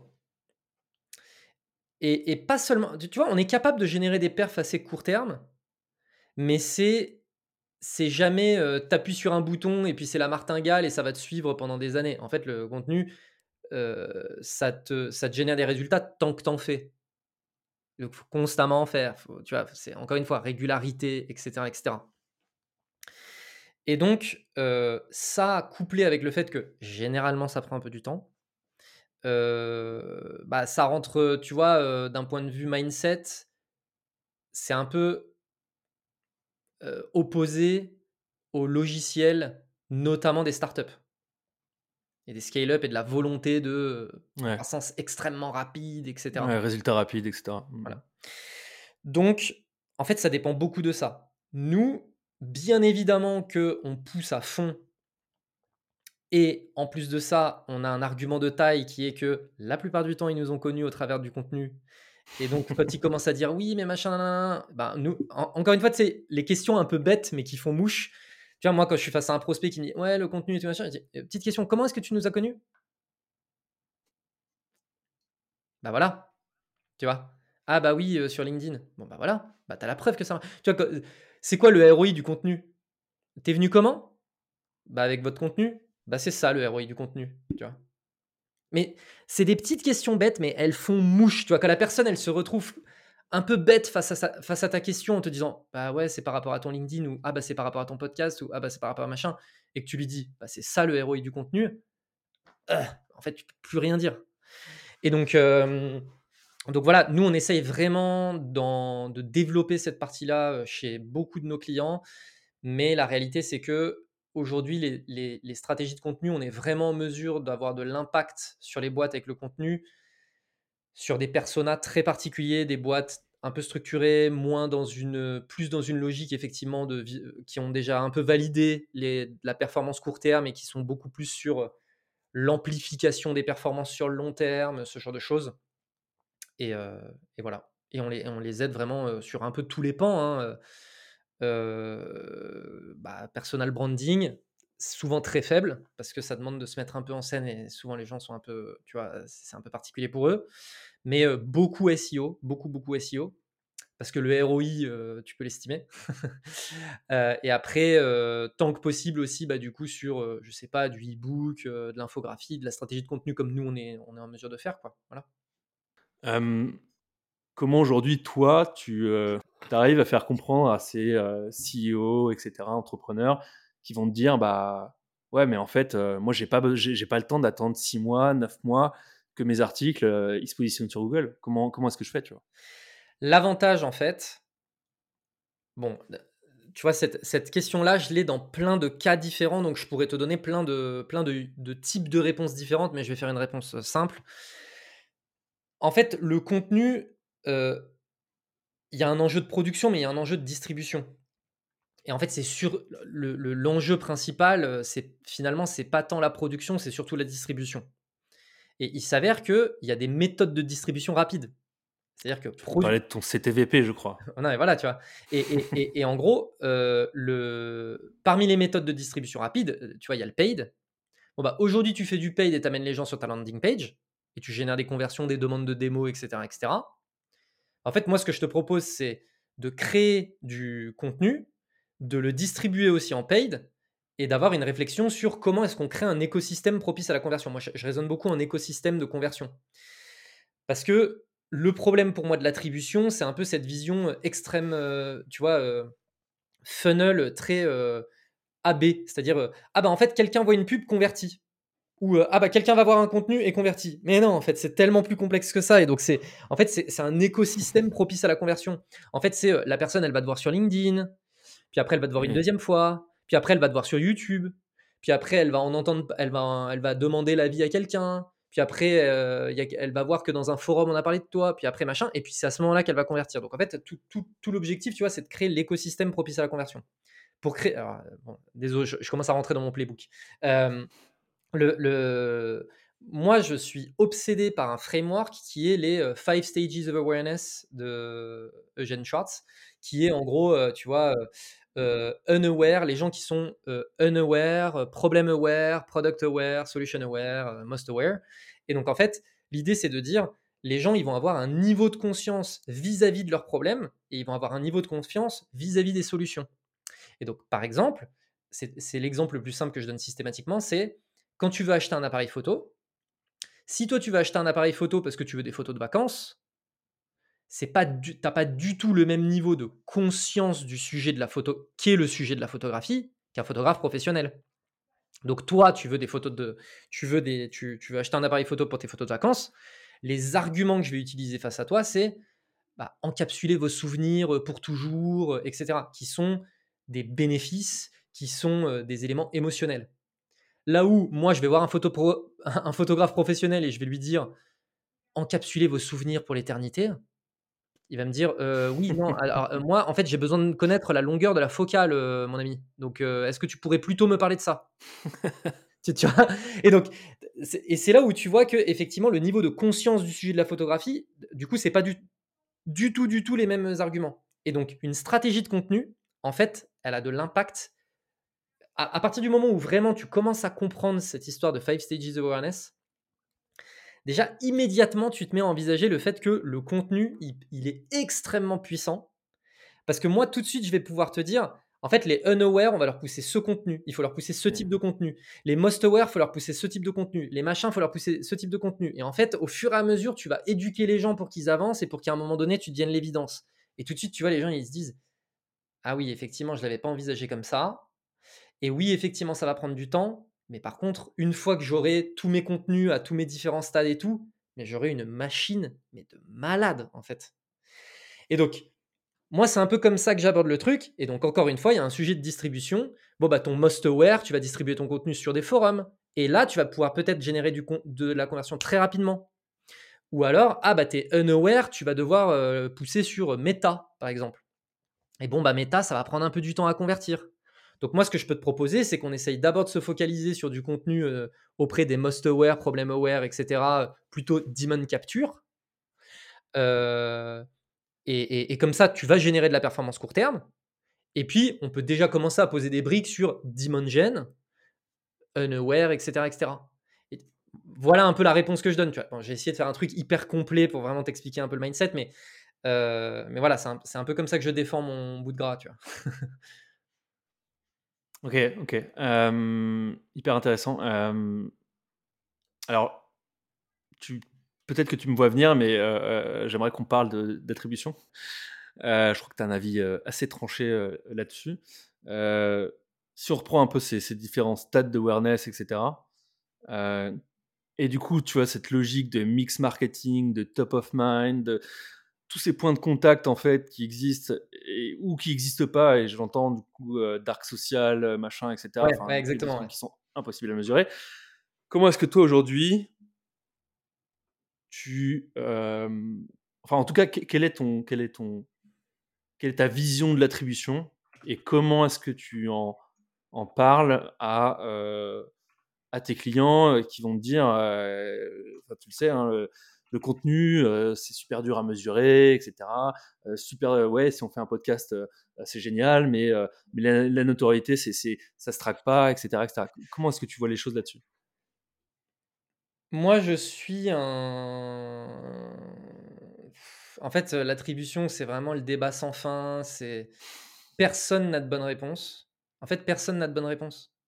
Tout le monde a un peu ses petites méthodes et tout, mais la réalité, c'est qu'il n'y a aucune bonne réponse. Et en fait, il n'y a, pas de bonne réponse. Pourquoi? Parce que tu es en train d'essayer de comprendre comment il fonctionne, euh, comment fonctionne un humain.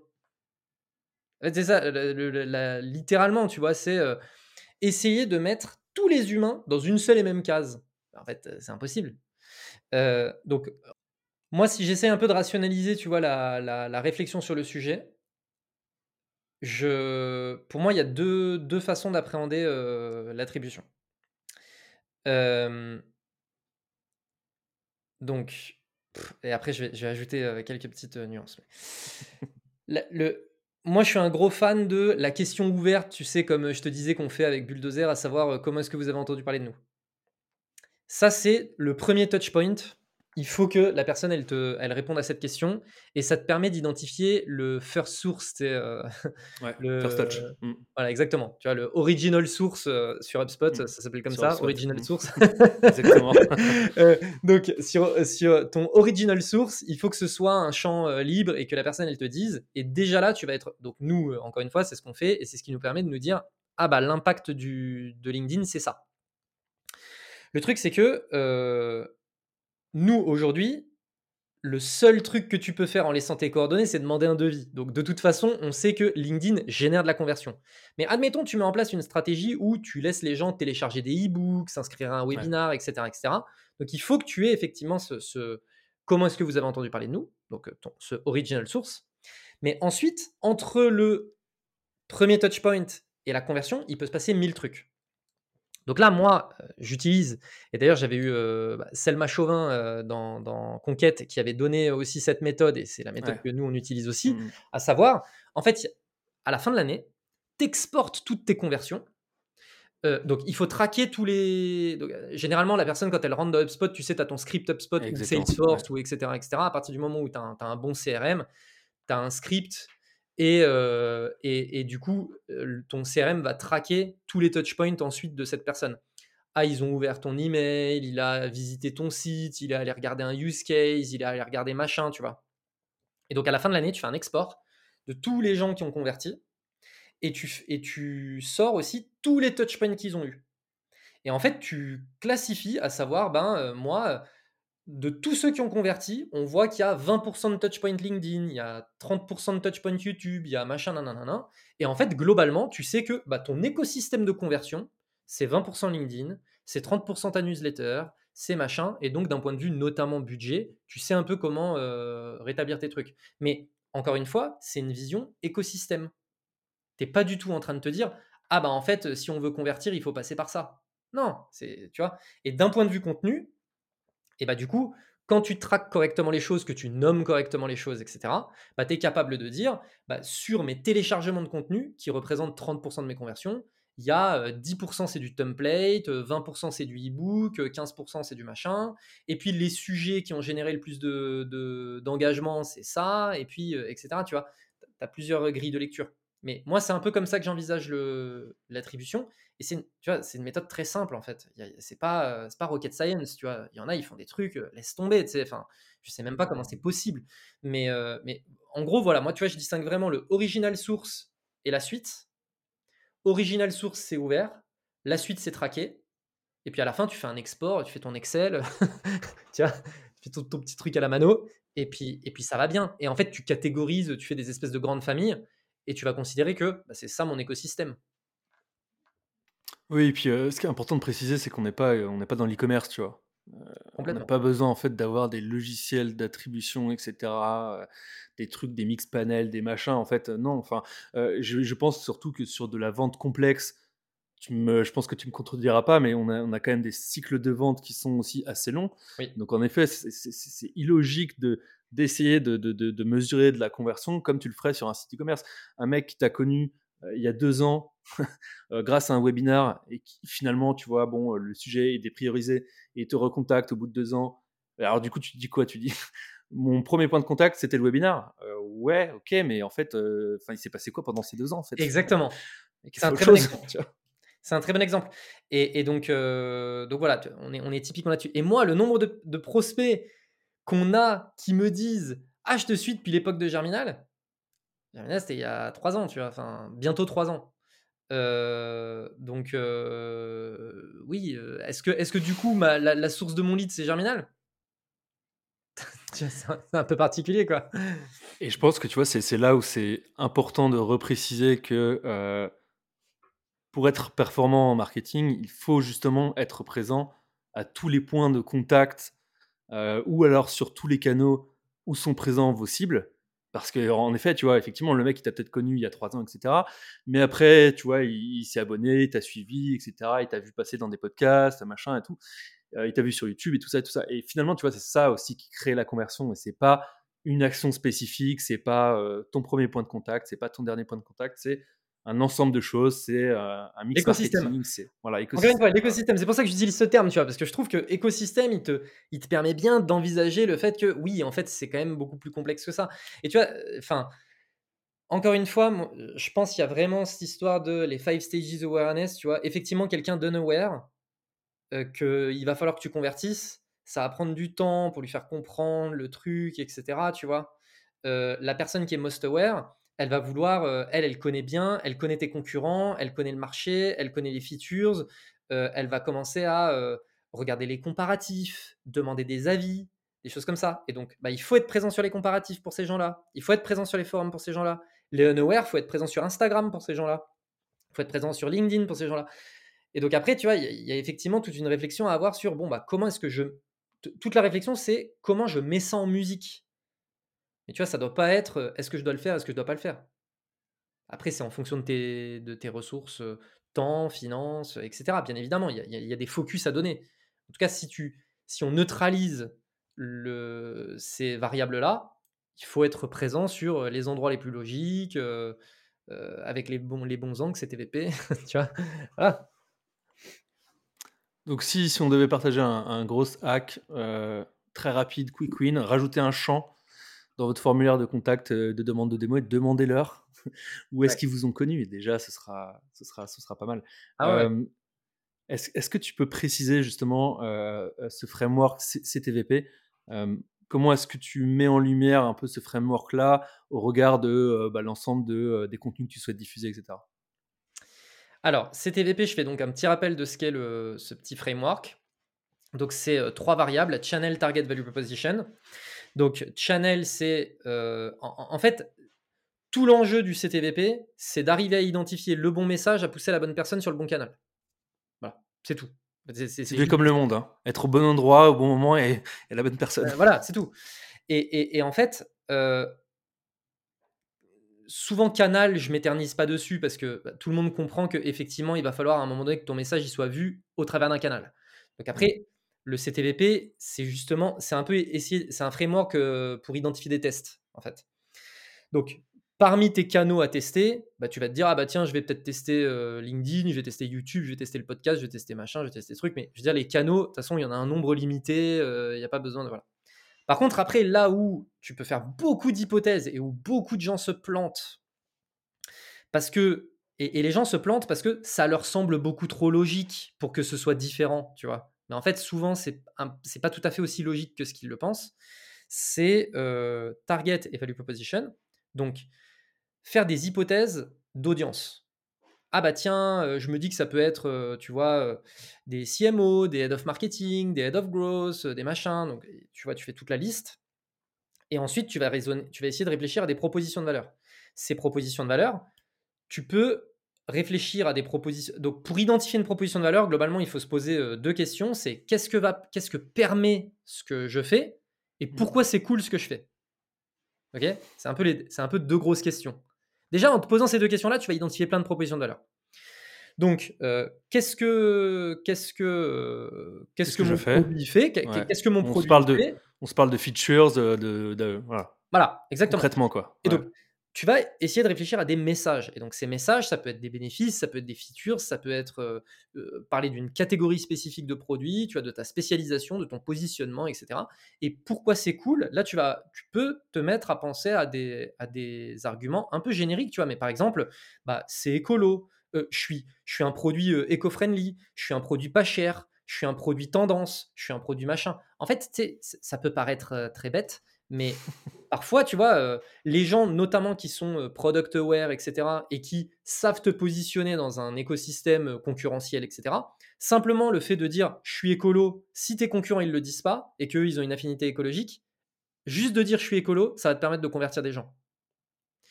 Et donc, tu vois, ou de dire je suis pas cher. Bah, si les autres concurrents ils le disent pas, ça se trouve c'est ça qui va te permettre de convertir. Donc c'est pour ça que tu vois, il faut lister tous ces trucs là. Et ensuite tu vas te dire est-ce qu'il y a des messages qui résonnent plus auprès de certaines audiences? Et donc tu vas prendre tous tes messages, tu vas les tester sur ton audience A, tous tes messages testés sur l'audience B, tous tes messages testés sur l'audience C. Et après, donc là on a parlé de messages qui sont génériques, mais après naturellement tu vas penser à des messages qui sont très spécifiques auprès de certaines audiences par exemple, le sujet de, je sais pas, euh, qu'est-ce que je peux te prendre comme sujet euh, bon, bah, Le sujet de la, dans le marketing, le sujet de la négo budgétaire, c'est un sujet qui va surtout concerner les CMO, par exemple dans le milieu du marketing. C'est pas ça qui va, tu vois, le, le... Et le content manager, il, voilà, il gère pas ce genre de sujet, clairement. Exactement. Et donc, toi, tu as un produit qui s'adresse aussi bien au content manager qu'au CMO tu vas te dire Ah, mais moi j'ai un argument à dire autour de la négociation budgétaire. Tu vas pas pousser ce message auprès du content manager. Tu vas le pousser exclusivement auprès du CMO. Et donc, dans toutes ces propositions de valeur, tu vas envisager des, messages qui concernent toutes tes audiences. Tu vas envisager des messages qui concernent spécifiquement certaines audiences. Et l'objectif ensuite, c'est de tester tout ça sur tous les canaux que tu as envisagés comme étant intéressants et d'essayer d'identifier OK, c'est quoi la combinaison ou les combinaisons, et souvent il y en a plusieurs, c'est quoi les combinaisons qui génèrent le plus de performance Et parmi ces, combinaisons, bah, sur lesquelles est-ce que je vais euh, arriver à me positionner et à, vraiment travailler? Juste pour être clair, euh, généralement, les boîtes qui sont quand même un peu établies, elles ont déjà fait une partie de ce travail. Alors, comme je le disais en intro du sujet du CTVP, je suis souvent très très surpris de voir à quel point, même dans les boîtes établies, ce travail n'a pas été fait. C'est très régulier. en fait, nous, on a beaucoup de performances avec Bulldozer, simplement en arrivant et en disant Vous pouvez nous lister vos propositions de valeur, s'il vous plaît? Ils nous listent les propositions de valeur et on leur dit Là-dedans, nous, on a regardé un peu ce que vous faites, on a l'impression que vous avez testé que ces trois-là, en fait. Toutes celles-là, vous en parlez jamais. Ah bah ouais, c'est vrai, on n'en parle jamais. Ça vous dit, on teste parce que ça se trouve, il y a de la perf à prendre là-dessus, tu vois. Et en fait, on prend de la perf là-dessus. Et c'est un truc bête. Juste, en fait, c'était juste, bah ouais, bah tu sais, euh, ces trucs-là, ça fonctionne, donc euh, pourquoi aller ailleurs? En fait, parce qu'ailleurs, ça marche mieux. et, et, donc, mais, mais, généralement, ce travail-là, il, a quand même été fait dans les boîtes un peu établies. En revanche, c'est un travail qui n'est jamais fait sur les boîtes un peu early, parce que dans les boîtes early, c'est généralement les fondateurs, fondatrices qui s'occupent de cette partie-là. C'est des personnes qui ont des convictions, et donc c'est des personnes qui ne remettent pas en question leurs convictions. Et donc, moi, je suis convaincu que l'écologie, c'est le truc à faire. Et donc, ils vont bombarder écologie, écologie, écologie. Et puis après, nous, on arrive, on leur dit, alors en fait, vous avez 50 autres propositions de valeur. On va tester les 50 autres. Et en fait, en testant les 50 autres, on se rend compte qu'il y a un autre truc, absolument rien à voir, qui fonctionne 10 fois mieux. Et on leur dit, pourquoi vous êtes obsédé par l'écologie? Bah, On pensait que c'était ça qui allait fonctionner. Bah oui, mais faut pas, faut, tu vois, enfin, faut pas confondre euh, la réalité avec les hypothèses. Tu vois? Tant que tu n'as pas testé, que tu n'as pas vu de la data, ça reste une hypothèse. Tu vois? Oui, tu es convaincu, c'est une hypothèse. Donc voilà. J'ai fini mon playbook CTVP. non, mais je pense que tu vois, c'est hyper important aussi de réaliser cet exercice. pas justement en silo, tu vois. Et, je crois que tu as réalisé aussi un peu bon, le même exercice euh, sur le sujet du positionnement euh, où tu t'es fait accompagner d'autres mecs, etc.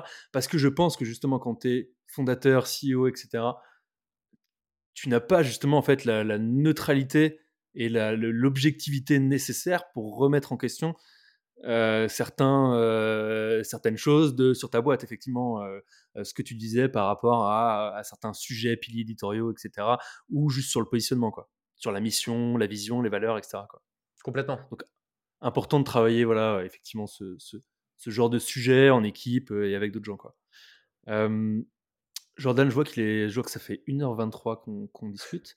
je crois qu'on a bien couvert le sujet. J'ai peut-être une ou deux questions pour terminer sur cette partie vraiment purement content. alors, dans le B2B, je pense que tu vois où je veux en venir aussi, on a souvent quand même tendance à considérer que le contenu est boring je pense qu'on le voit aussi beaucoup. comment, selon toi, réussir à produire des contenus justement qui ne sont pas boring? Alors, le hasard fait que aujourd'hui, j'avais prévu de poster un truc sur LinkedIn qui traitait pile poil de ce sujet. Il s'avère que j'ai reçu, heu, un truc Top Voice LinkedIn hier soir et du coup, j'ai voulu je me suis dit: «Bon, je le garde pour plus tard, je le voilà». Heu, en fait, te du coup, je te je te spoil un peu, du coup, ce que j'ai prévu de faire. Pour moi, la le tu vois, les gens, ils considèrent que le contenu B2B, c'est boring, ils considèrent que le contenu B2C, c'est pas boring. Et En fait, non, mais tu vois, en fait, c'est tout. Donc, Mmh. qu'est-ce que le B2C a à apprendre au B2B? C'est pour moi, c'est ça la question à se poser, tu vois? Qu'est-ce qui fait qu'en B2C, on trouve que les contenus, ils sont pas boring et qu'est-ce qui fait qu'en B2B, on les trouve boring? Bon, 1er élément de réponse et ça, j'ai déjà fait du contenu sur le sujet. Heu, en B2B, on a l'impression qu'on s'adresse à des entreprises. On s'adresse pas à des entreprises, tu vois? Ta ta cible, c'est pas des entreprises. Ta cible, c'est des ou ou tu vois, c'est et quand je dis entreprise, c'est, ta cible, c'est, un humain corpo, tu vois? Voilà.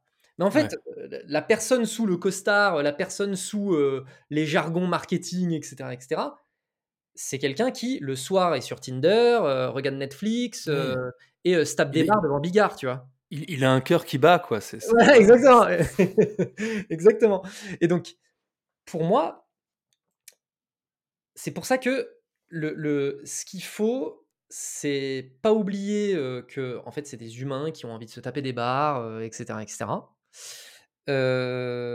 et donc il faut pas oublier le côté entertaining du contenu. Mmh mh. Donc rajouter un peu de l'humour, rajouter et cetera et surtout le ton. Ouais. Le ton. Il y a un ton corpo. Je pense que là, heu, moi, si je te dis. «C'est quoi le ton corpo?» tu vois de quoi je parle. boring, boring de ouf. Voilà. Personne parle comme ça dans la vraie vie. En fait, personne ne parle comme ça dans la vraie vie. Et en fait, quand tu vois des contenus, les contenus corpos, en fait, waouh, putain, qu'est-ce que c'est chiant à lire, en fait, heu, qu'est-ce que c'est chiant à regarder et cetera et en fait, la plupart des gens se disent: «Oui, mais au moins tu parais sérieux». Non, tu parais boring. Tu parais corpo, tu vois? Et donc, il faut pas oublier, heu et puis, en fait, le le truc qui est marrant, c'est que bon, nous, on a un ton. Chez Bulldozer, encore une fois, on s'appelle Bulldozer, on a une identité, heu, grâce à Léo qui est qui qui est révélatrice de ce qu'on est. Moi, au travers du contenu que je publie, c'est ma personne que je je ça transpire ma réalité à moi, c'est mon ton, c'est comme ça que je parle. J'écris comme je parle, tu vois? J'essaye de faire en vraiment en sorte d'écrire comme je parle et cetera et du coup, quand je parle avec des boîtes qui sont extrêmement corpo, je vais pas citer des boîtes, mais il y a des boîtes, c'est très enfin, tu vois, c'est, heu, CAC 40, heu, Mmh. c'est, heu, les femmes en tailleur, les hommes en costume et cetera et cetera.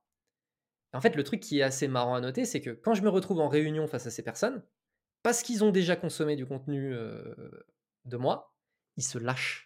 En fait non, mais en fait, tu vois, ils m'abordent vraiment en mode: «Ah non, mais avec ce gars, on peut parler normalement, c'est bon, on n'est pas obligé d'être tout, heu, comme ça et tout», tu vois? Et en fait, ils je sais pas, ils font des blagues, ils sont détendus, ils sont machin et du coup, à chaque fois, je me dis: «Mais si les gens, ils imaginaient un instant comment, là, ils se comportent ces gens-là de cette boîte face à moi, mais ils hallucineraient», tu vois?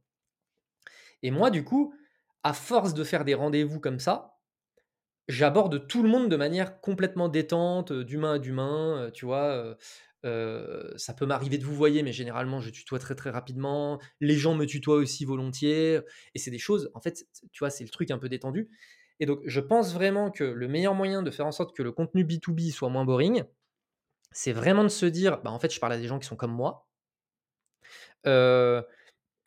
des gens qui ont envie de se taper des barres et heu et donc le 1er élément, c'est avoir un ton. C'est avoir un ton quand tu parles, tu vois? Moi, je vouvoie dans mes contenus, à l'écrit et tout, mais j'ai un ton, tu vois? Parfois, je vais utiliser des expressions qui sont très orales. Heu, parfois, ça peut m'arriver de mettre, heu, 1 ou 2 gros mots, j'évite maintenant, mais avant, je le faisais. Mais tu vois, ou tu vois, par exemple, te anecdote, la semaine dernière est sorti l'épisode de Conquête avec, heu, Mounir de Finari. Sur YouTube, il y a beaucoup de gens qui disent, «Oh là là, les anglicismes, oh là là, les anglicismes», tu vois? Mais je n'ai pas envie de m'excuser d'utiliser des anglicismes, tu vois? Et donc tu vois, en fait, le truc, c'est, il y a beaucoup de gens, tu vois, en lisant ces commentaires-là, ils pourraient se dire, «Ah mince, du coup, je suis pas assez accessible, mais du coup, machin» et puis, du coup et en fait, le truc, c'est que je te le dis honnêtement, on en utilise très très peu. Et donc je me suis dit, mais en fait, les gens qui me disent, oh là là, master en anglicisme, je sais pas quoi, bah, c'est qu'ils font pas partie de ma cible. Oui. et puis, je veux dire, à un moment, là-dessus, il faut, faut, faut, faut, être honnête aussi. En fait, jamais. du marketing, tu vois, digital. Je veux dire, c'est. Et puis, en fait, en fait euh, moi, je comprends en fait que les gens ils trouvent ça un peu cliché d'utiliser des anglicismes alors qu'on sait parler français, etc. Mais en fait, quand tu, si tu te retrouves dans un laboratoire scientifique et que tu entends des, des, des, gens utiliser un jargon technique, en fait, la réalité, c'est que tu te diras Waouh, waouh, ils ont un jargon, mais c'est tellement fou, tu vois, j'ai rien compris, mais oh, ils ont un niveau, ces gens-là. Mais parce que le jargon du marketing, c'est de l'anglais, les gens ils disent Ah, bah, tu vois, oh là là, leur jargon à la con, tu vois. Mais non, en fait, c'est notre langage à nous, en fait, c'est notre langage technique à nous. Oui, on utilise beaucoup d'acronymes, oui, on utilise beaucoup d'anglicismes, c'est notre langage technique à nous. Et jamais tu reprocherais à un chirurgien d'utiliser un langage technique, en fait, tu vois. donc bref, ça c'était la petite parenthèse. Mais en tout cas, tout ça pour dire, je vais, je vais pas, je vais pas m'excuser de parler de cette façon-là. Je vais pas m'excuser de, d'écrire comme je parle. Au contraire, c'est ce qui fait le, le petit truc, tu vois. Et donc, voilà, meilleur moyen de faire un truc qui est pas boring, s'inspirer du B2C. Et donc, je peux te donner. C'était ça mon contenu LinkedIn que j'avais prévu aujourd'hui. Je l'ai bossé avec Charlotte. utiliser le storytelling, travailler les UGC, travailler. tu vois, toutes ces petites choses-là qui fonctionnent super bien en B2C, bah, en fait, utilise-les en B2B, tu vois. L'humour l'humour, ça marche, tu vois. mais voilà. Et tu vois bien, hein, de toute façon, sur LinkedIn, il y a des posts qui partent viraux parce qu'ils sont drôles. Et voilà. Donc, euh, ouais, c'est un peu abstrait, tu vois, comme réponse, mais je pense que, tu vois, c'est... Non, non, mais je, enfin, je pense qu'il faut vraiment comprendre que le... moi, je, je, je, le dis souvent, la frontière entre le, B2C et le B2B, elle n'a pas de sens, finalement. Enfin, je veux dire, euh, en fait, en fait c'est pas parce que c'est un un modèle de business et de vente qu'en fait ça doit être un modèle de tonalité éditoriale en fait. On s'en fout total tu vois. Euh, et, et, c'est vrai que quand entends souvent des gens te dire ah non mais j'adore les campagnes de les campagnes de, de, Apple de NAC etc ouais mais ok mais pourquoi tu fais pas la même chose? Je veux dire euh, tu vois pour alors je, suis d'accord tu peut-être pas le même budget on, est ok. Mais en fait tu, peux faire des, des, choses hyper inspirantes hyper divertissantes hyper je sais pas quoi instructives etc sans forcément justement te dire ah, faut que je sois chiant, faut que je sois, faut que je sois corporate. En fait, c'est le, meilleur moyen d'être, d'être fade. C'est ce que tu disais tout à l'heure, tu vois. Ouais, ouais. Et, en fait, euh, alors il y avait deux trucs. Euh, je pense que tu vois qui est Dave Gerhardt. Oui, évidemment. Oui, et donc, oui, tu vois, dans sa, communauté Exit 5, il y avait un gars, il avait dit un truc, je m'étais dit, ah putain, c'est vraiment pas mal. C'est. Euh, en fait, la, la, grosse différence entre le B2C et le B2B, c'est qu'en B2C, tu dépenses ton argent, en B2B, tu dépenses pas ton argent. et, donc en fait, le truc c'est euh, la manière dont tu abordes les choses d'un point de vue marketing en B2C et en B2B, c'est pas les mêmes. C'est-à-dire que tu sais, il y a souvent cette phrase de t'achètes avec les émotions, tu justifies avec la raison. Et donc mmh. en B2C, tu vois, il y a je vais acheter ce truc, quels arguments on va me donner, enfin, qu'est-ce qui va me permettre de justifier cet achat de manière rationnelle auprès de mes amis, etc. etc. Et en fait, en B2B, c'est quelle histoire je vais pouvoir raconter à mon boss qui va me permettre de justifier le fait que j'ai réalisé cet achat? C'est pas tout à fait la même chose. Mais, tu vois, ça reste dans un même, dans un même type de réflexion. Mais la réflexion qui est euh, Ah, j'ai raisonné, j'ai acheté avec mes émotions, et derrière, il me faut des trucs pour justifier de manière euh, raisonnée, c'est la même chose en B2B ou en B2C. C'est juste que dans un cas, il faut que tu ailles justifier auprès de tes potes, et dans l'autre cas, il faut que tu ailles justifier auprès de ton boss. Et quand, quand il avait dit ça, j'avais trouvé ça très marrant et je m'étais dit, c'est vraiment, euh, c'est, vraiment ça en fait. Jordan, j'ai euh, trois dernières questions pour terminer. Euh, très rapidement, est-ce que tu aurais un créateur de contenu ou une entreprise qui justement ne fait pas de contenu boring à me conseiller d'inviter sur le podcast? Alors, je peux déjà te parler d'une entreprise qui fait du contenu pas du tout boring. C'est HubSpot. HubSpot, tu vas regarder leur. Euh, c'est une boîte B2B. C'est pour ça que je te donne celle-là. Tu vas regarder leur page LinkedIn. Je ne sais pas qui pilote leur page LinkedIn, mais c'est un délire. C'est quelqu'un, tu as l'impression que il en a rien à faire. il se tape des barres. Il se tape des barres à longueur de journée sur le compte de HubSpot. Moi, ça me tue. J'adore. Mais j'adore. Je crois que je suis pas abonné, mais, euh, mais je sais que sur Instagram, ils ont aussi euh, une, une belle présence, etc. Tu vois. Ah Mais, non, mais mais- sur LinkedIn, c'est vraiment. euh, ok, c'est roue libre. Ah non, mais tu sais, genre, une petite phrase, euh, con- une mini phrase de 5 mots, le truc, une blague de 5 mots, tu vois. Enfin, c'est HubSpot, tu vois. La boîte, elle est cotée en bourse, euh, etc. Enfin, je, je sais pas si tu vois, c'est un truc, mais de malade, quoi. Euh, après, euh, sur LinkedIn, il y a une page que j'adore aussi, mais c'est une boîte B2C, donc après les gens ils vont dire oui, mais c'est différent et tout machin, mais quand même grosse inspi, c'est Innocent. Ah ouais. Innocent sur LinkedIn, c'est des malades aussi.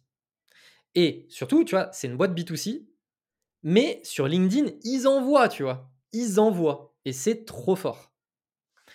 Euh, et après, par contre, en contenu, euh, en contenu, en créateur, pardon, créateur créatrice.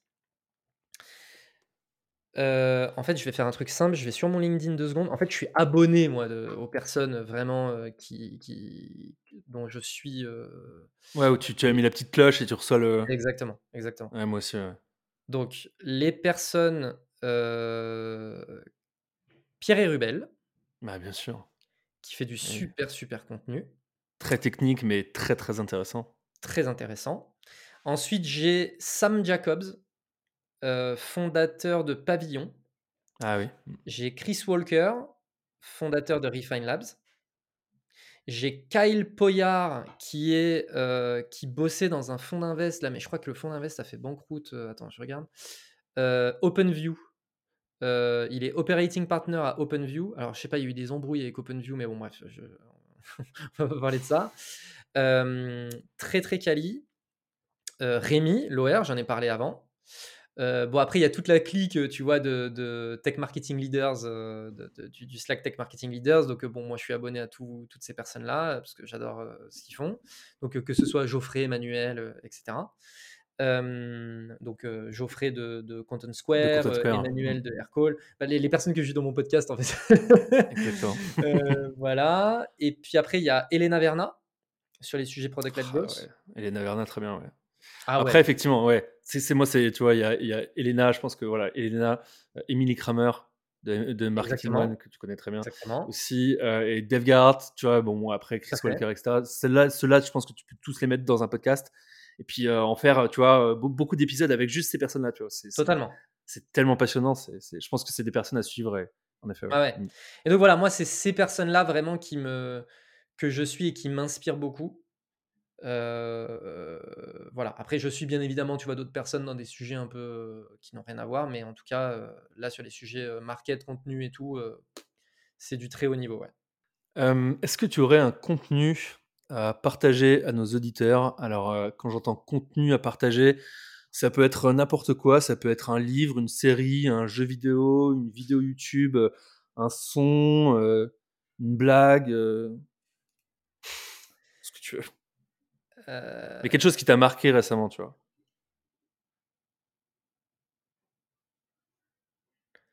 bonne question. Bah franchement, on a parlé de, de Exit 5, euh, la communauté de Dave Gerhardt. euh, alors, c'est, c'est, c'est pas un contenu en soi, c'est un espèce d'amas de contenu. Mais, euh, et tu as parlé de Emily Kramer et de la, de la newsletter, euh, enfin, de, de- de ce qu'elle fait. Elle a notamment une newsletter. En fait, la, la newsletter de Helena Verna, la newsletter de Emily Kramer Ouais. et Exit 5, C'est déjà euh, très faut bien. pas chercher, en fait, faut pas Non. chercher, moi, c'est un peu la Bible, tu vois. Ouais, bah oui. Euh, après, moi, je suis un gros, gros kiffeur de newsletters. Je lis beaucoup de newsletters. Et donc, après, dans les newsletters, il y a aussi la newsletter de Demon Curve, que je lis euh, religieusement. Et euh, le. Alors, c'est un blog, mais je suis abonné à son blog et du coup, je reçois ses articles en newsletter. C'est euh, Dave Kellogg. Dave Kellogg, euh, bon, c'est un gars, il a été CEO, CMO de boîte, même côté, etc. Très, très SaaS, très, très CRO. Il parle de sales, il parle de market, il parle de strat, tu vois. Et hum, donc, c'est très, très high level. Ouais, très Et revenu, quoi. Ouais, ouais, ouais. Et ça, euh, pareil, euh, j'adore. Donc, tu vois, dans les, dans les contenus, bah, on a parlé des différentes personnes à suivre sur LinkedIn, mais donc newsletter de Elena Verna, de Emily Kramer, de Dave Kellogg et Exit Fire. Ok, ça fait beaucoup de, de newsletters à suivre. Oui. Et ma question piège, c'est comment tu fais? Parce que alors, je pense que je suis abonné à 47 Substack, un truc comme ça. C'est un enfer. Enfin, je... Comment arrives-tu à t'organiser pour lire ces contenus et ne pas avoir une pile? Alors moi, j'ai trouvé un truc maintenant, je, te le partage, si, si tu n'as pas essayé, c'est pas mal. Euh, Readwise, euh, tu sais, qui est un outil qui te permet de te rappeler les highlights que tu as fait sur du, euh, des articles, machin, etc., ont sorti un outil de gestion de bibliothèque, de contenu, machin, etc., un peu genre Pocket, mais en beaucoup mieux. Quoi. Et, en fait, c'est assez ouf. Et, moi, je m'en sers maintenant pour balancer. Bon, il y a Notion aussi qui peut faire un truc un peu similaire, mais c'est pas vraiment pareil. Là, c'est vraiment dédié contenu, Reddit Letter, etc. Et ils ont créé un produit qui est assez fou tu peux t'abonner à des newsletters avec ton email Readwise, etc. Ce qui fait que ta boîte mail n'est plus remplie d'emails que tu liras quand tu auras le temps, à savoir jamais. donc ça, c'est un petit, petit hack d'organisation. Je ne sais pas toi comment tu fais, mais Readwise, j'en mets. Alors moi, j'ai Superhuman, c'est pour gérer mes emails. Ah ouais, ouais. Et en fait, du coup, tu sais, tu as, un espèce d'onglet newsletter. Mmh. Donc tous les contenus que tu veux recevoir dans cet onglet, bah, en fait, euh, tu mets c'est une espèce de petite règle. Tu dis bah tous les mails de cet email euh, tombent dans cet onglet. Euh, je je t'avoue que j'ai, bah, je vais te dire en live, hein, j'ai 107 newsletters non lus. Donc donc je donc c'est pas magique, tu vois oui, je consomme beaucoup de contenu, etc., etc., mais ce n'est pas magique. J'essaye de pouvoir plus en consommer, mais ça prend effectivement beaucoup, beaucoup de temps. Après, par contre, je me mets une rigueur assez vénère sur le fait de prendre des notes sur tout ce mmh. que je lis et regarde d'intéressant. Et puis donc là, on a parlé des newsletters, mais sur YouTube, ma watchlist, c'est pas mal aussi, tu vois. Et donc, quand je vois une vidéo où je me dis, oula, attends, ça c'est une idée, il faut que je la, il faut que je la garde. Euh, Kindle, je lis beaucoup de, bouquins. Je fais mes highlights de mes trucs. Ah, ça, faut, te, faut te souvenir. Les newsletters, tous les trucs à souvenir, je prends des notes. Et donc, pour ça, après, moi, j'ai Obsidian. Ouais c'est un peu un truc de geek euh, qui kiffe, euh, voilà. De ouf. Je t'avoue que en fait, euh, je me suis complètement fait avoir par, je sais pas si tu vois qui c'est, Elliot Meunier, là, un petit jeune, un jeune de 17 ans. Il a, bon bref, un espèce de petit infopreneur de qui parle de ce genre de sujet. Exactement. Ouais. Il a, il a ouvert, il a, il a écrit un bouquin sur le sujet. Second cerveau, ça s'appelle comment, comment retenir tout ce que vous lisez ou quelque chose comme ça. Et en fait, moi, bah, on, en revient euh, proposition de valeur. Hein. Euh, n'oubliez plus ce que vous lisez. en fait, moi, il m'a eu là-dessus, tu vois. Allez, direct, bien sûr. Attends, mais moi, j'oublie tout. Eh, ouf. Et donc, je suis allé regarder, euh, machin. Je me suis dit, putain, mais c'est hyper intéressant. Et donc, il, a fait une petite formation, en fait, vidéo. Je sais plus combien j'ai payé ça, mais bref. C'est une formation vidéo où, en fait, il t'explique comment lui, il prend des notes, comment il surligne ses trucs, comment il se sert de Obsidian, blablabla. Bla, bla, bla. Et donc, je me suis vraiment dit, vas-y, il faut que tu te mettes une rigueur là-dessus. Et en fait, je me suis mis une rigueur et aujourd'hui, mon, Obsidian, il est, il est top. Et tu vois, pour la petite anecdote, quand j'écris, par exemple, la newsletter bullish de Bulldozer, et ben, souvent, tu vois, je vais me dire, tiens, cette semaine, tu as envie de parler de quoi? Et ben, je vais essayer d'identifier des thématiques et vu que j'ai correctement tagué, eh machin sur Obsidian, je vais dans mon Obsidian, je tape des mots-clés ça me permet de ressortir les sujets. Et en fait, toutes mes idées de ma newsletter, je me dis ah tiens ça c'est vrai que ça pourrait faire un paragraphe. Ah tiens ça c'est vrai que c'est pas mal et tout. Ou tu sais des exemples. Ah tiens cet exemple là il est pas mal et tout. Et en fait du coup euh, ça me facilite beaucoup le travail de production euh, grâce à ça en fait. Non mais j'ai cette même logique en effet de capture de euh, du savoir. Et si vous voulez creuser le sujet il y a deux livres qui sont très bien. Le premier c'est Getting Things Done et j'ai pas l'auteur en tête. Je sais pas si tu l'as, Jordan, mais bon, tapez Getting Things Done, c'est un best-seller le truc, et voilà, vous, le trouvez facilement. Et le deuxième, c'est Second Brain de euh, Thiago Forte, il me semble. Et en effet, euh, voilà, deux livres surpuissants sur comment euh, capturer l'information et la retenir et, et, et l'enregistrer quelque part pour la réutiliser ensuite. Quoi. Ça, c'est hyper intéressant. Ouais. dernière question, Jordan, avant de, de te laisser filer. On est à 1h45 d'enregistrement. Je pense qu'on a, a, bien fait le tour. pour terminer, je ne vais pas te demander où on te retrouve parce que je pense qu'on l'a tous compris. oui, je pense aussi. Plutôt, plutôt sur LinkedIn, il me semble.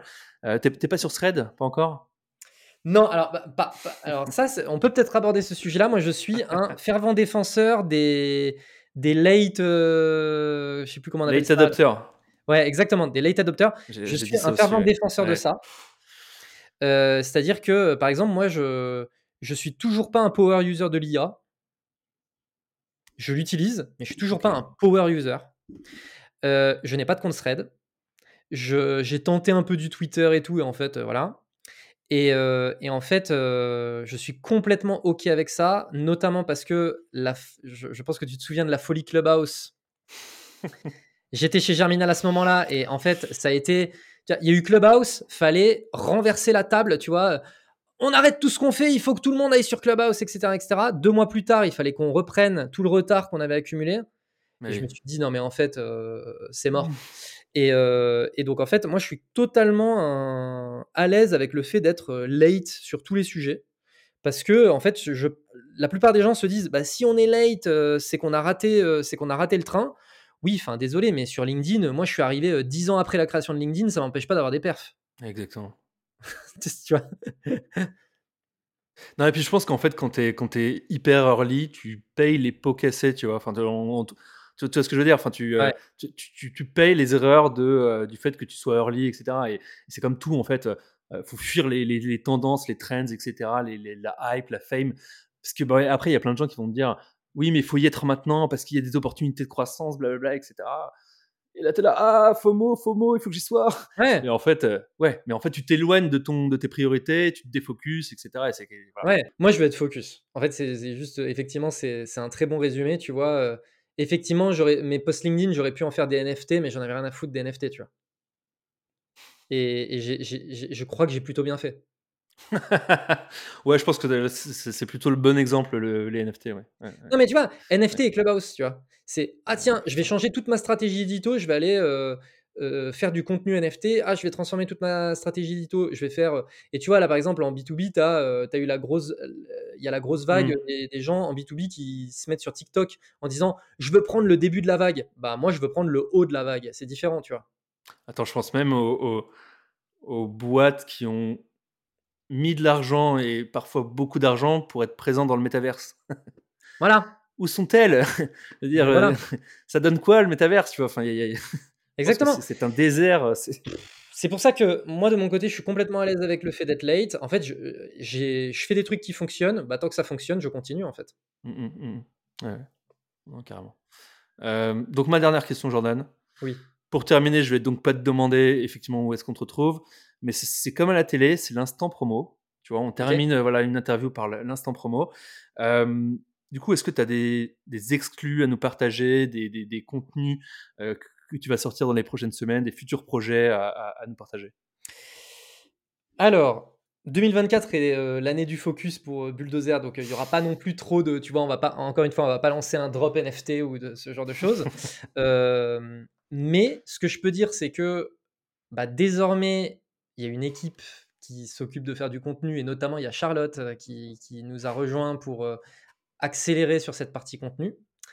Euh, qui va nous permettre, notamment avec Léo, notre directeur artistique, de pouvoir euh, lancer un nouveau website là sur les. Euh, j'espère sur le prochain mois, mais j'ai pas trop envie, tu vois. De, voilà, donc je dis les deux prochains mois. Donc nouveau website qui va sortir, qui va affirmer, tu vois, ce nouveau positionnement qu'on a. plus de contenus qui vont sortir et notamment, encore une fois, des articles, moi, je vais me remettre à faire des vidéos face cam sur YouTube parce que, parce que depuis quelques temps, j'ai pas trouvé le temps de le faire. Euh, voilà. Et puis après, bah, sinon, euh, toujours les contenus un peu classiques. Donc euh, LinkedIn, le podcast Conquête, la newsletter Bullish. Et, c'est déjà pas mal, tu vois. Ça fait déjà pas mal de, pas mal de boulot. On est une petite équipe, donc ça fait, ça fait déjà pas mal. Donc voilà pour, voilà pour l'instant promo. voilà. Trop cool.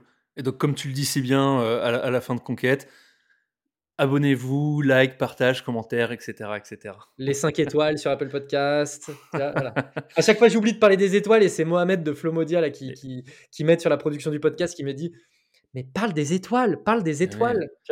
J'ai vu que tu disais que tu avais effectivement que 23 avis sur, heu, sur Conquête, c'est scandaleux, quoi. Tu as plus d'épisodes que d'avis, c'est c'est c'est c'est pas ouais, c'est dingue, hein, c'est dingue, C'est pas dingue. logique. Attends, ma mais mais après ça, il y a quelques personnes, heu mais toi, tu m'as mis un petit une oui, mais mais toi, bien tu es entendu. trop gentil! Tu es alors d tu t'appelles pas, heu, ton ton profil, c'est pas Alexis Chevalier, mais j'ai vu que j'ai compris au travers de ton nom que c'était toi, tu vois?